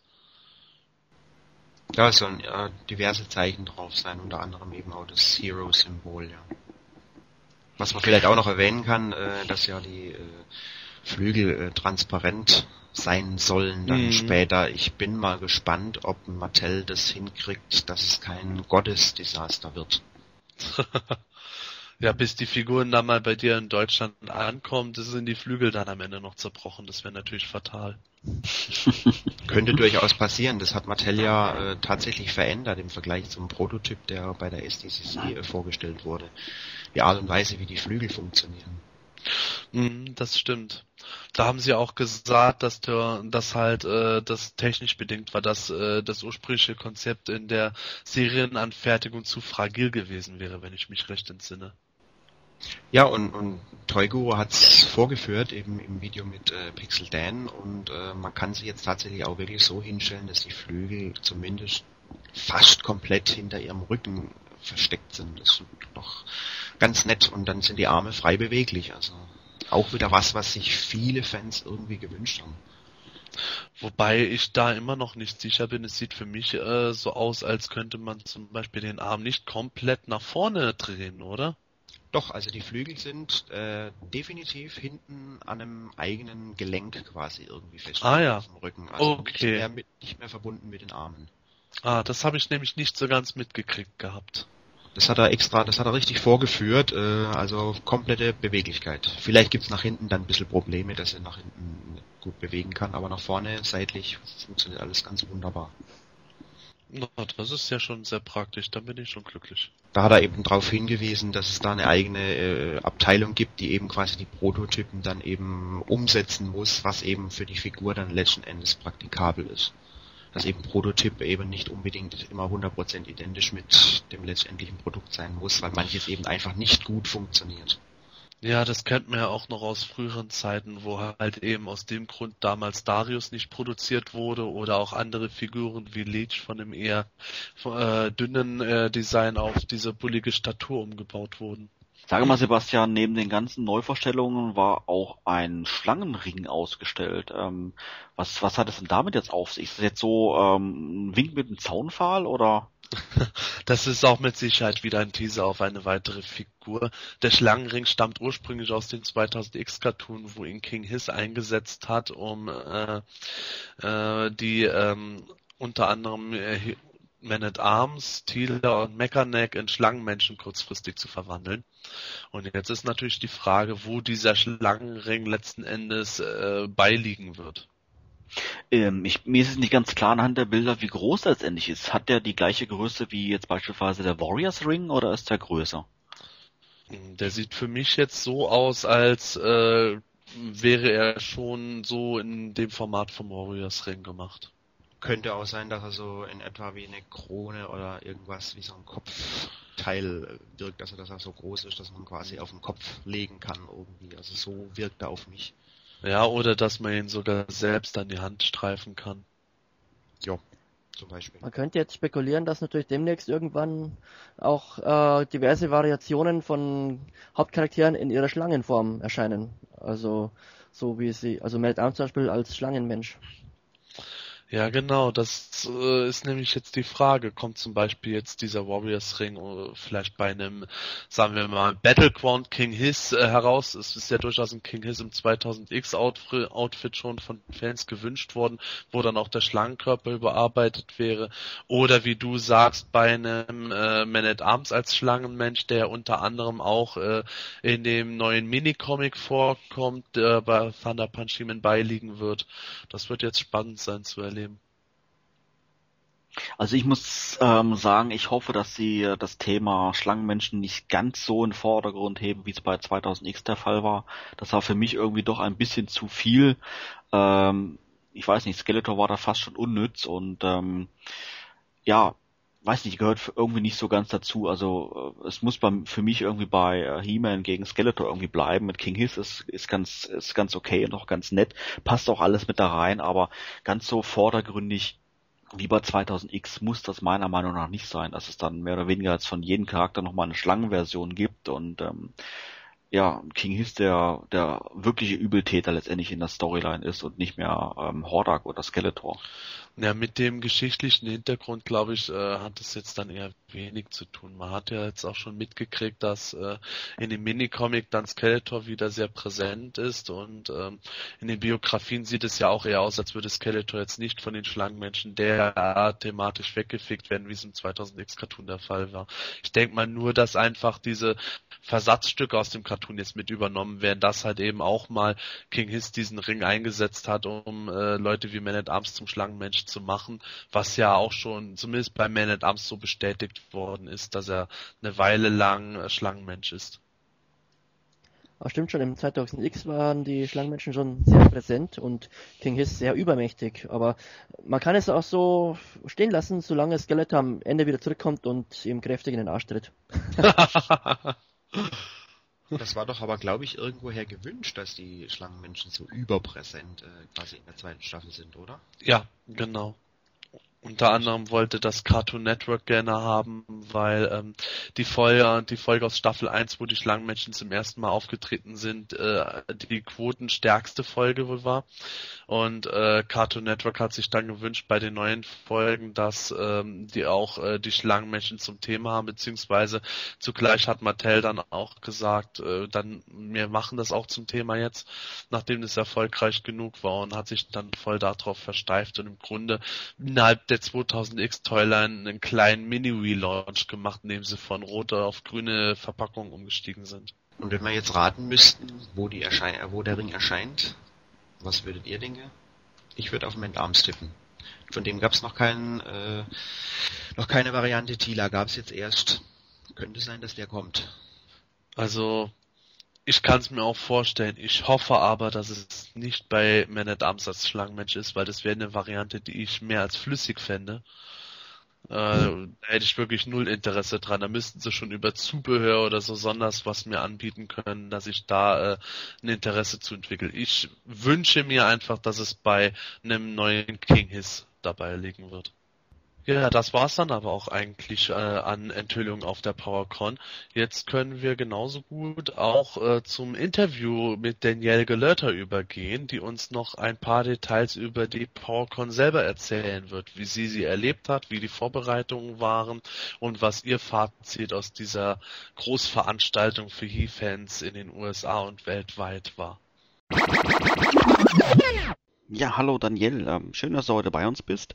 Du bist im Master of the Universe Fandom nicht nur über deine aktive Mitarbeit bei He-Man Org bekannt, sondern auch durch deine ähm, regelmäßige Teilnahme am Roast Google Dinner, also dem englischsprachigen Gegenstück zum Himalischen Quartett.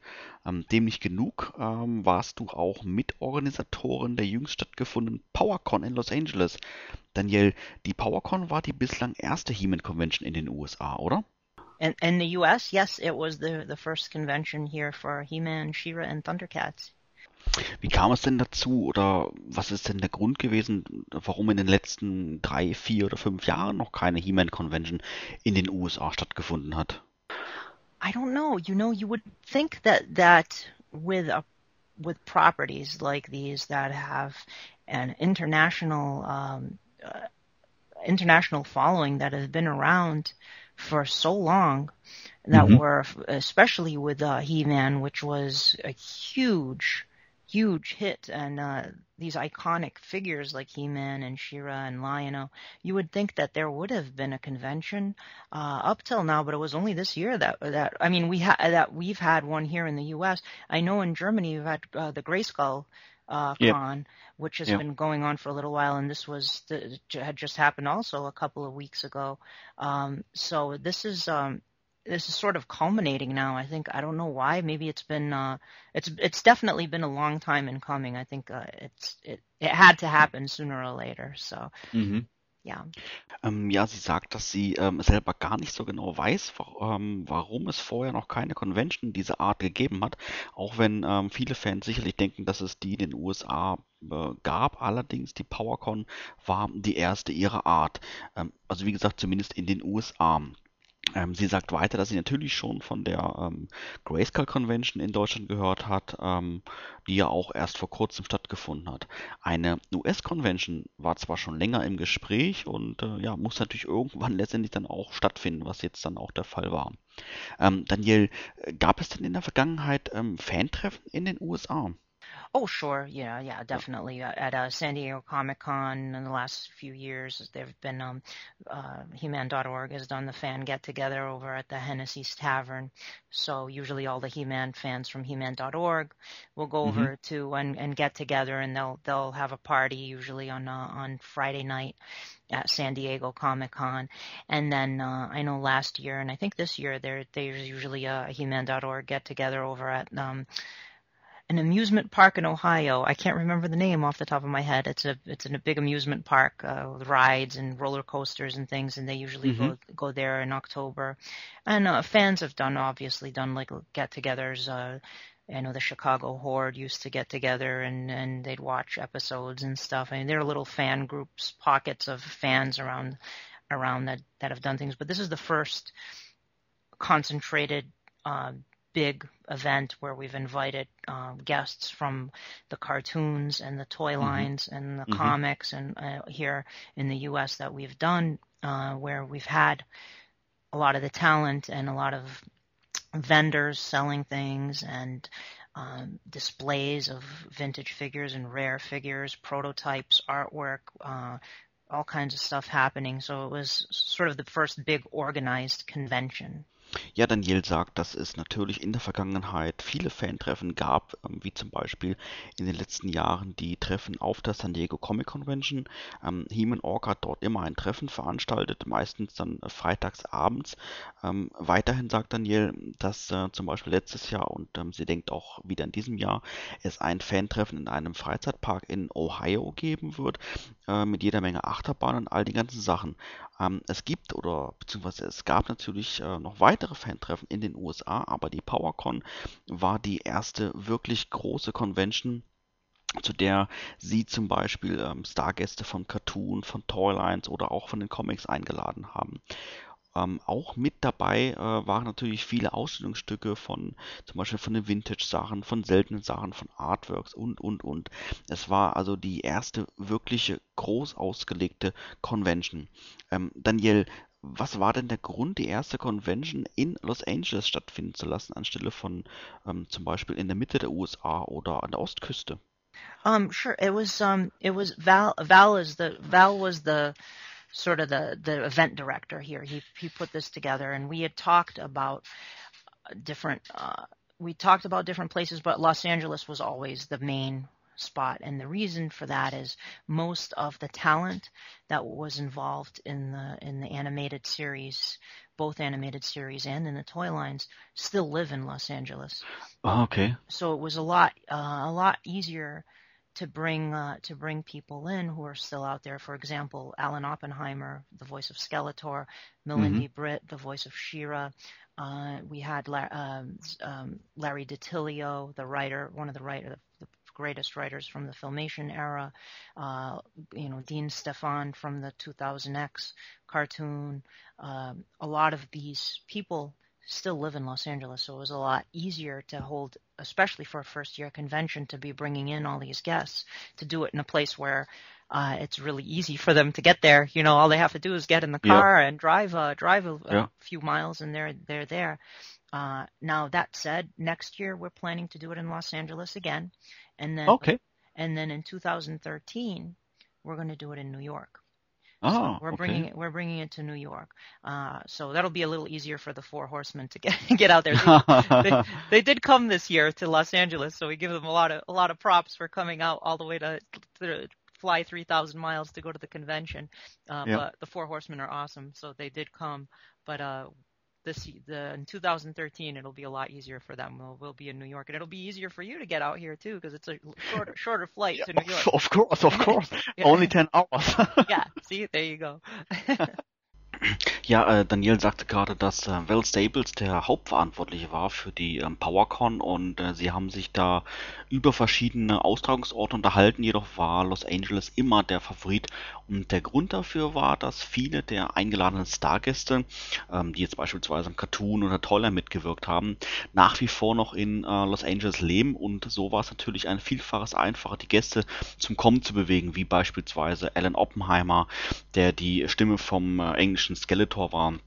Melanie Britt, die Stimme von She-Ra, Larry DiTilio, ähm, einer der führenden Autoren des Filmation Cartoons, Dean Stefan vom 2000X Cartoon und, und, und. Speziell weil es die erste Convention war, war es wichtig, sie da stattfinden zu lassen, ähm, wo auch eine ähm, Vielzahl Gäste sie leicht erreichen konnten. Alles, was die Gäste letztendlich nur tun mussten, war dann mit dem Auto ein paar Kilometer zu fahren und schon waren sie da.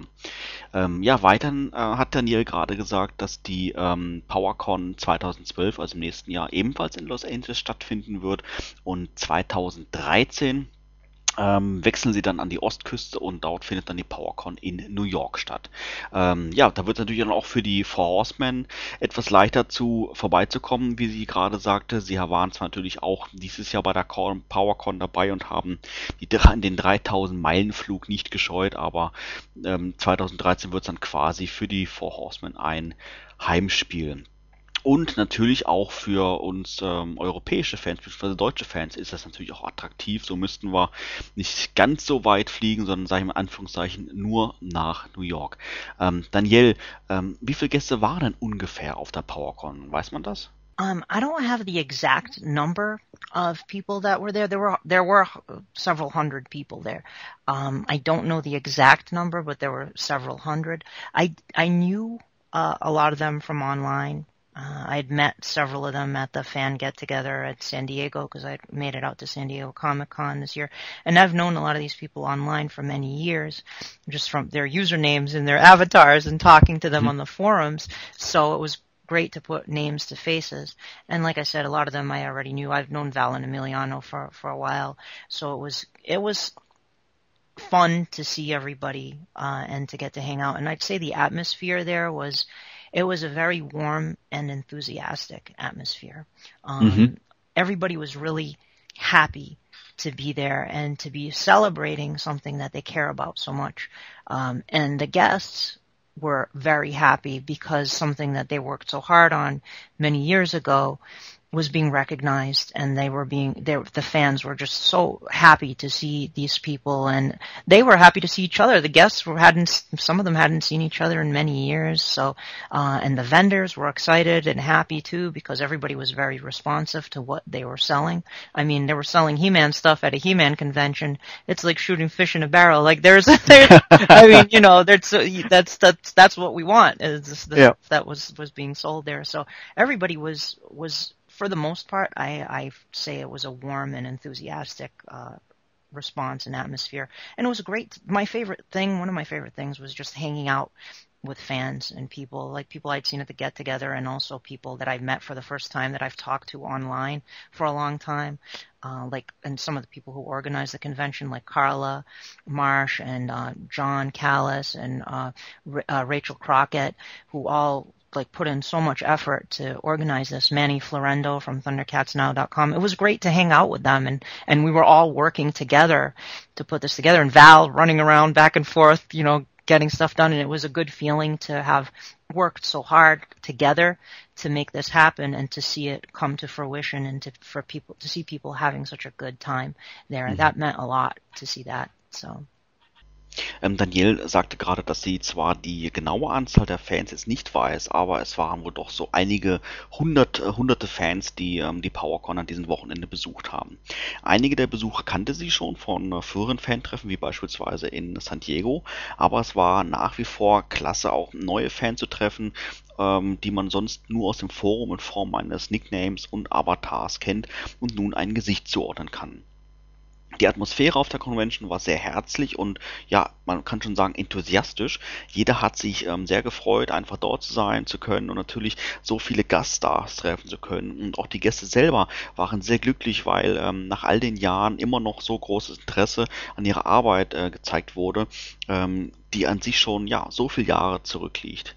Und äh, auch die Händler waren natürlich sehr zufrieden, was letztendlich natürlich daran lag, ähm, dass sie He-Man-Sachen auf der He-Man-Convention verkauft haben.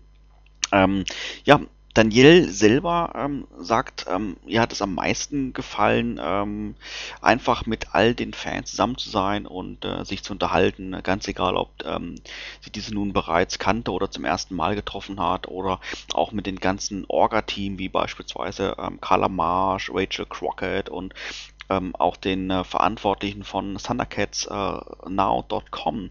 Ähm, ja, auch Welt Stables war immer unterwegs und es war einfach schön anzusehen, wie sie sagte, dass sich die ganze Arbeit ähm, auch im Vorfeld der, der Convention ähm, einfach gelohnt hat und ähm, ja, den Besuchern gefallen hat. Ähm, Daniel, du hast bereits erwähnt, dass jetzt viele Gaststars anwesend waren. Wie hat sich das denn generell verhalten? Waren die Gaststars ausschließlich bei ihren Panels anwesend? Oder waren sie auch ähm, ja das ganze Wochenende ähm, für die Fans ansprechbar und greifbar? Oh no, they were they were most of the guests uh, were some of them had their own table for the whole weekend, like uh, Earl Norham, the the famous uh, painter who did a, did a Mhm. lot of the He-Man paintings. He had his own table for the entire weekend, so you could go up and talk to Earl Norham and get a print signed by him, or bring something for him to sign.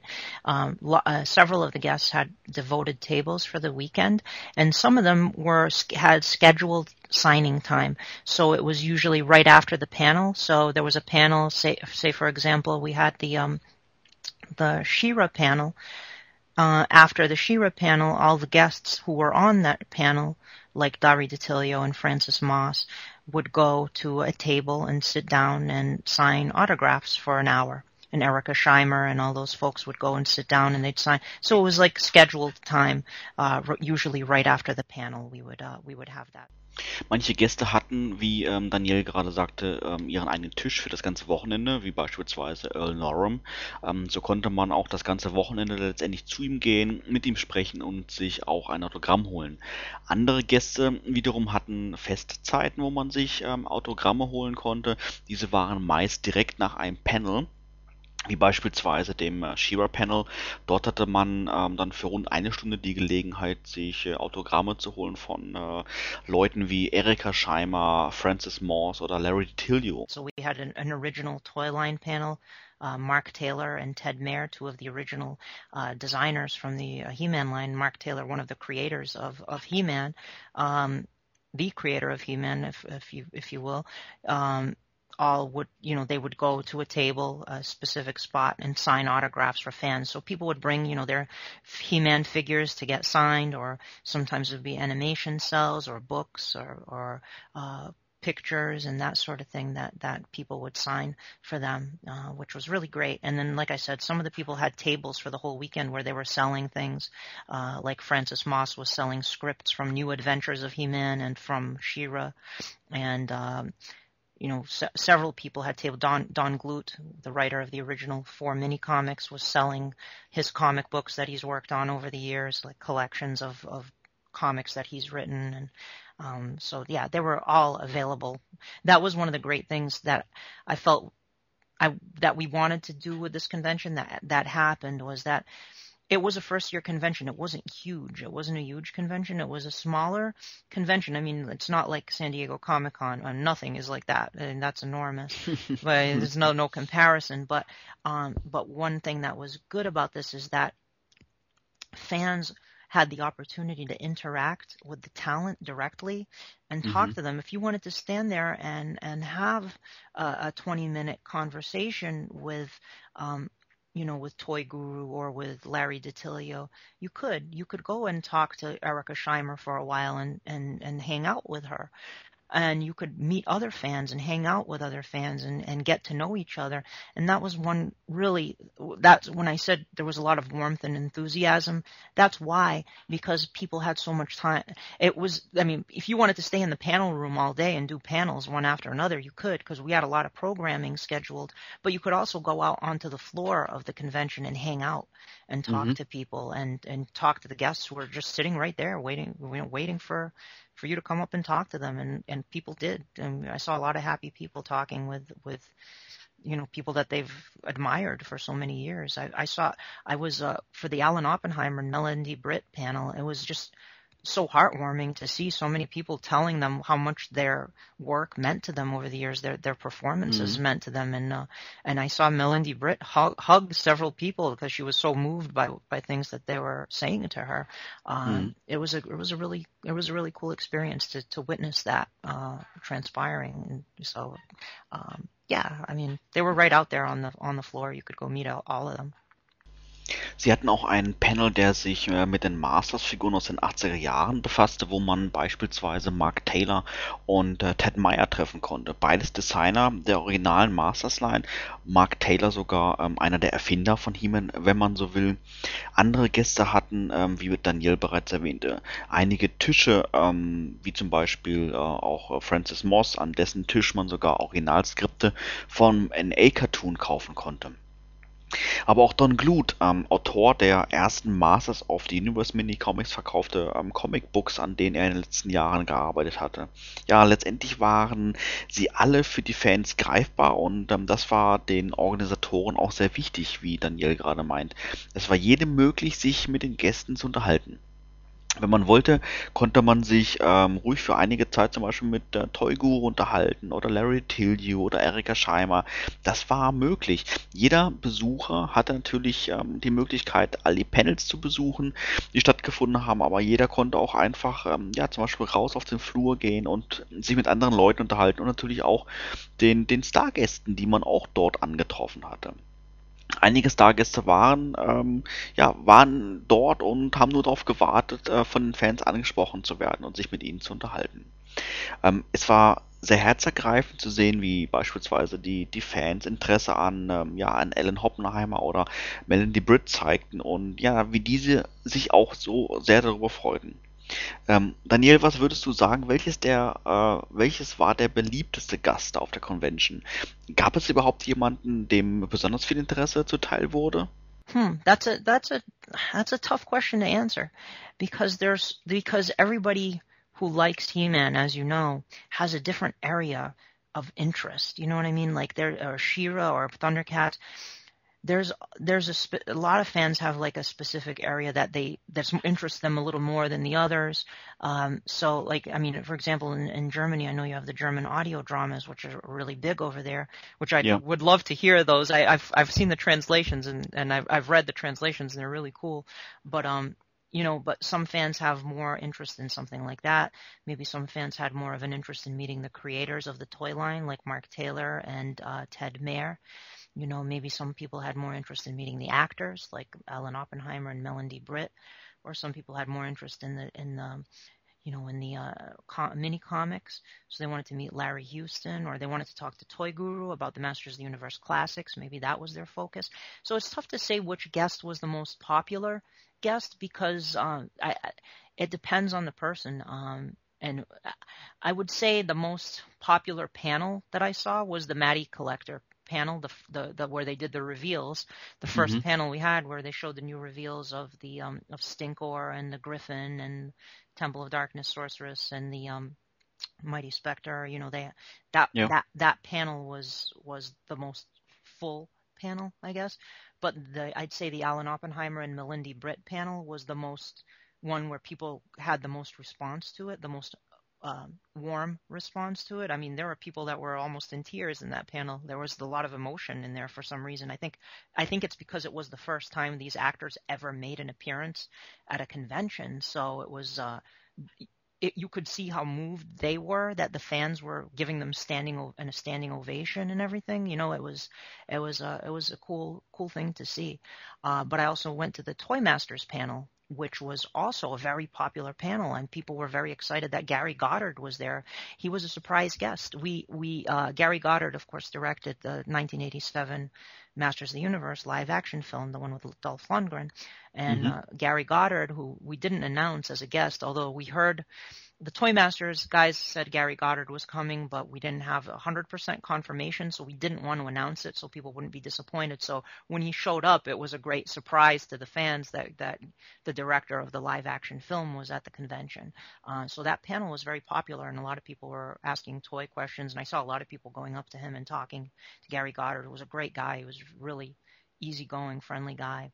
Uh, Erica Scheimer was very popular at the convention too because she, she's friendly. Erica uh, Erica Scheimer is just such a friendly lady. Like she's she'll talk to everybody and she's very grateful that people care still care about this stuff. So lots of uh, lots of and, and Larry Kenny too. He was very popular. People got to meet Lion-O. So um, it's hard to say who was the most popular, but there there were definite people that were of interest to each of the fans. I would say, you know.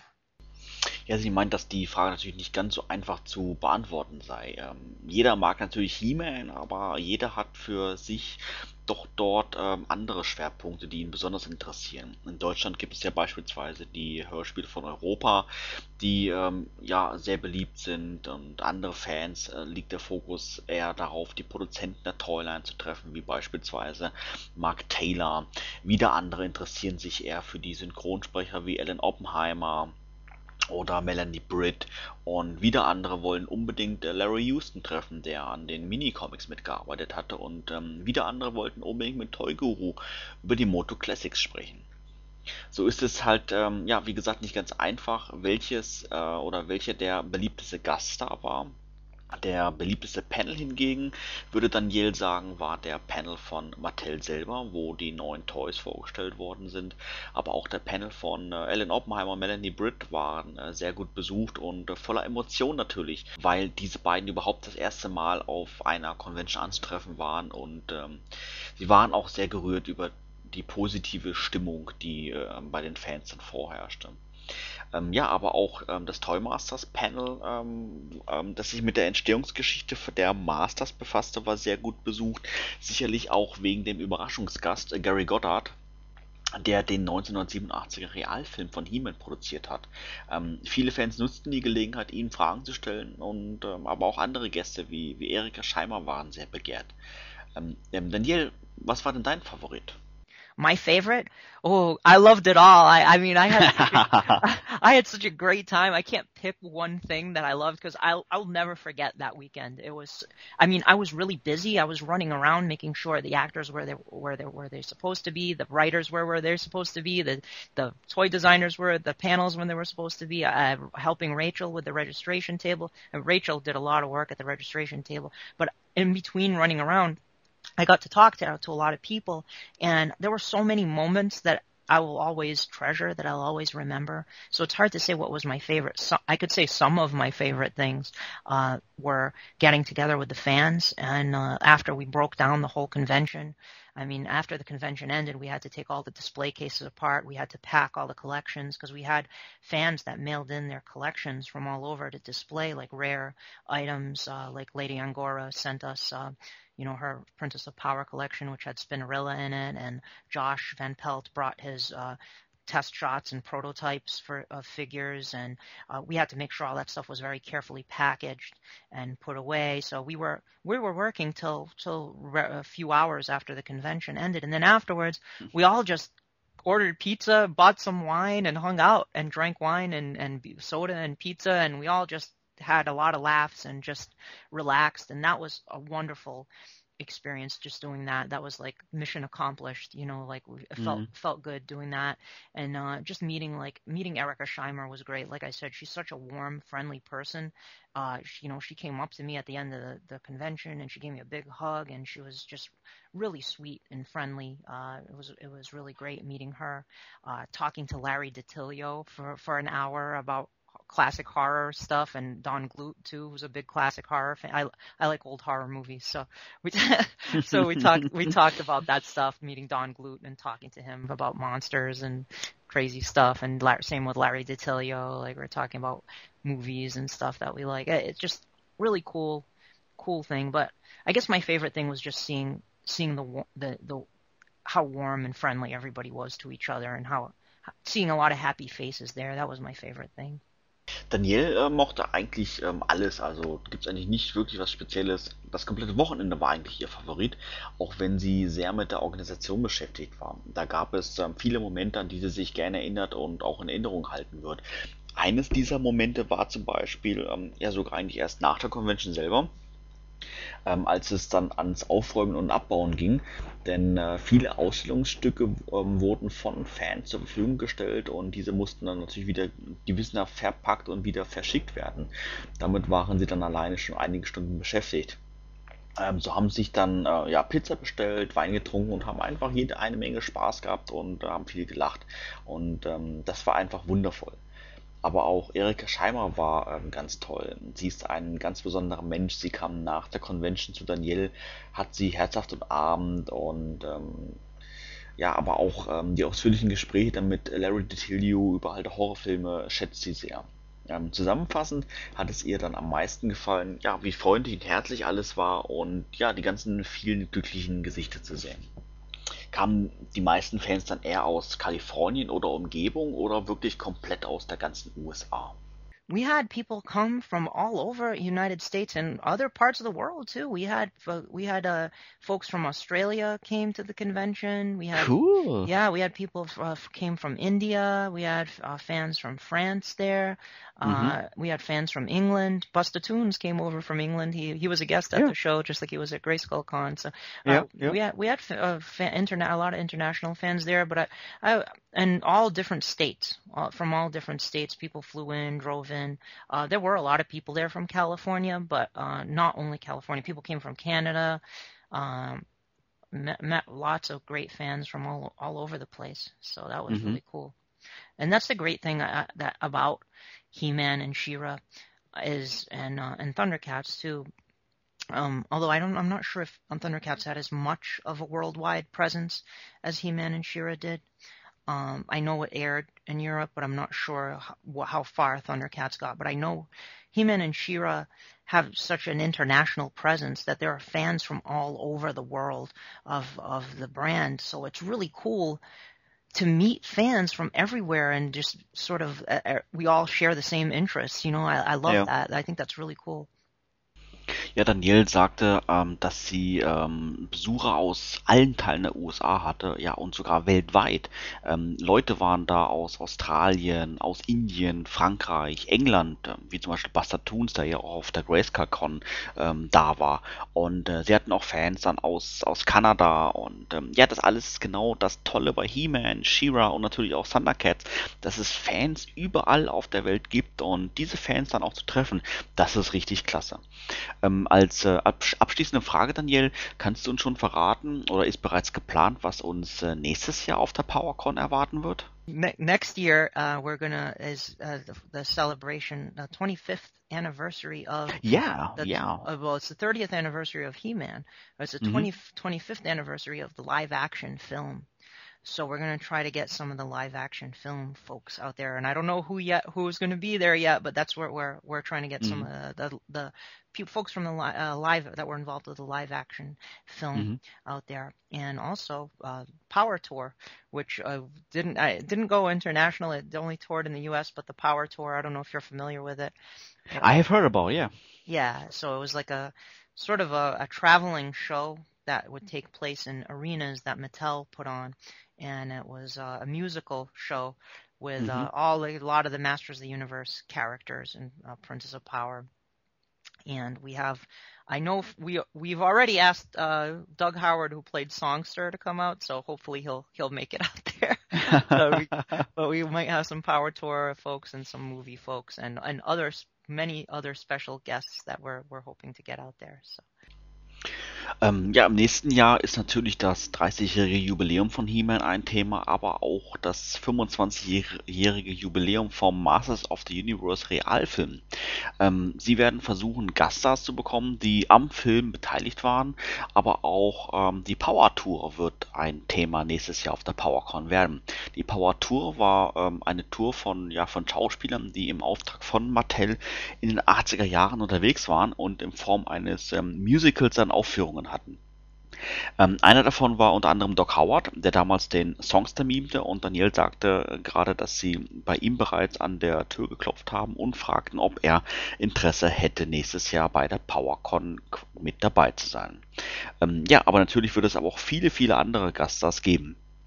Ähm, Daniel, ähm, ja, vielen herzlichen Dank, dass du dir die Zeit genommen hast, uns ein wenig über die PowerCon zu berichten. Ähm, gibt es abschließend noch etwas, was du uns gerne sagen möchtest? Uh, come out next year. Come and check it out. Uh, if you didn't make it this year, next year is hopefully going to be even better than this year. So uh, you don't don't feel sad that you missed the first year. Just look forward to the next year. Ja, nicht traurig sein, wer die PowerCon in diesem Jahr verpasst hat. Nächstes Jahr wird wieder eine stattfinden, die sicherlich noch besser sein wird als die diesjährige. Und ähm, vielleicht hat ja der eine oder andere deutsche Fan die Gelegenheit, dann mit dabei zu sein. Daniel, nochmals vielen herzlichen Dank für deine Zeit und dass du heute bei uns warst. Sure, Manuel. No problem. Thanks for for having me. Ja, okay. All right. Well, it was great talking to you. Thanks for thanks for chatting with me. Yeah, I have to thank you for being in, in our show, and um, I hope you enjoyed a little bit. And uh, thank you very much for, for your time and that you answer all our questions. And um, yeah, Yeah. hopefully that we can talk again soon. Definitely, it was a lot of fun. It was great talking to you, and uh, take care and have a great uh, great evening. Yeah, same same to you. Thanks. Bye bye. okay, Daniel, Daniel, bye bye. Bye. Take care. Ähm, ja, vielen herzlichen Dank fürs Zuhören. Wir sind leider bereits schon wieder am Ende dieser Folge vom Himalischen Quartett angekommen und ähm, wir hoffen natürlich, dass es dir auch diesmal wieder gefallen hat und wenn du magst, kannst du uns ja dein Feedback im Forum vom Planet Eternia mitteilen oder auch unseren Podcast direkt in iTunes kommentieren. Ähm, als dritte Möglichkeit kannst du uns auch gerne 24 Stunden am Tag über unsere Studio-Hotline anrufen und deinen Kommentar hinterlassen.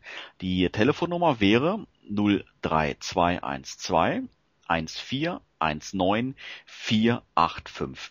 Egal welchen Weg du wählst, wir würden uns auf alle Fälle sehr über dein Feedback freuen. Die 17. Ausgabe vom Himanischen Quartett erscheint, na, wer weiß es, genau in zwei Wochen.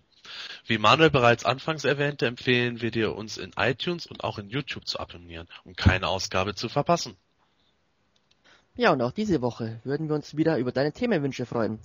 Schreib sie uns im Forum von Planet Eternia, schick uns eine E-Mail an quartett.planeteternia.de oder hinterlasse uns deine Nachricht auf unserer Studio-Hotline mit der bereits erwähnten Telefonnummer 03212 1419 485. Ja, unser heutiger Gast war Planeturner-Mitglied IWD. Dir einen herzlichen Dank, dass du heute bei uns warst und wir hoffen natürlich, dass es dir auch ein wenig Spaß gemacht hat.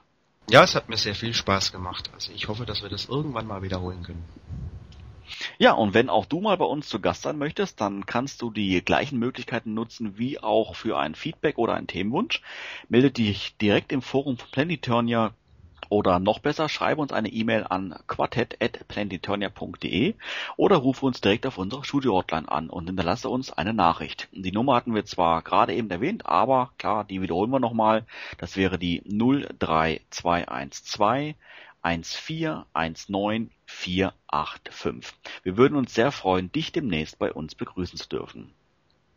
Ja, in diesem Sinne, you have the power, Con. Tschüss und bis dann.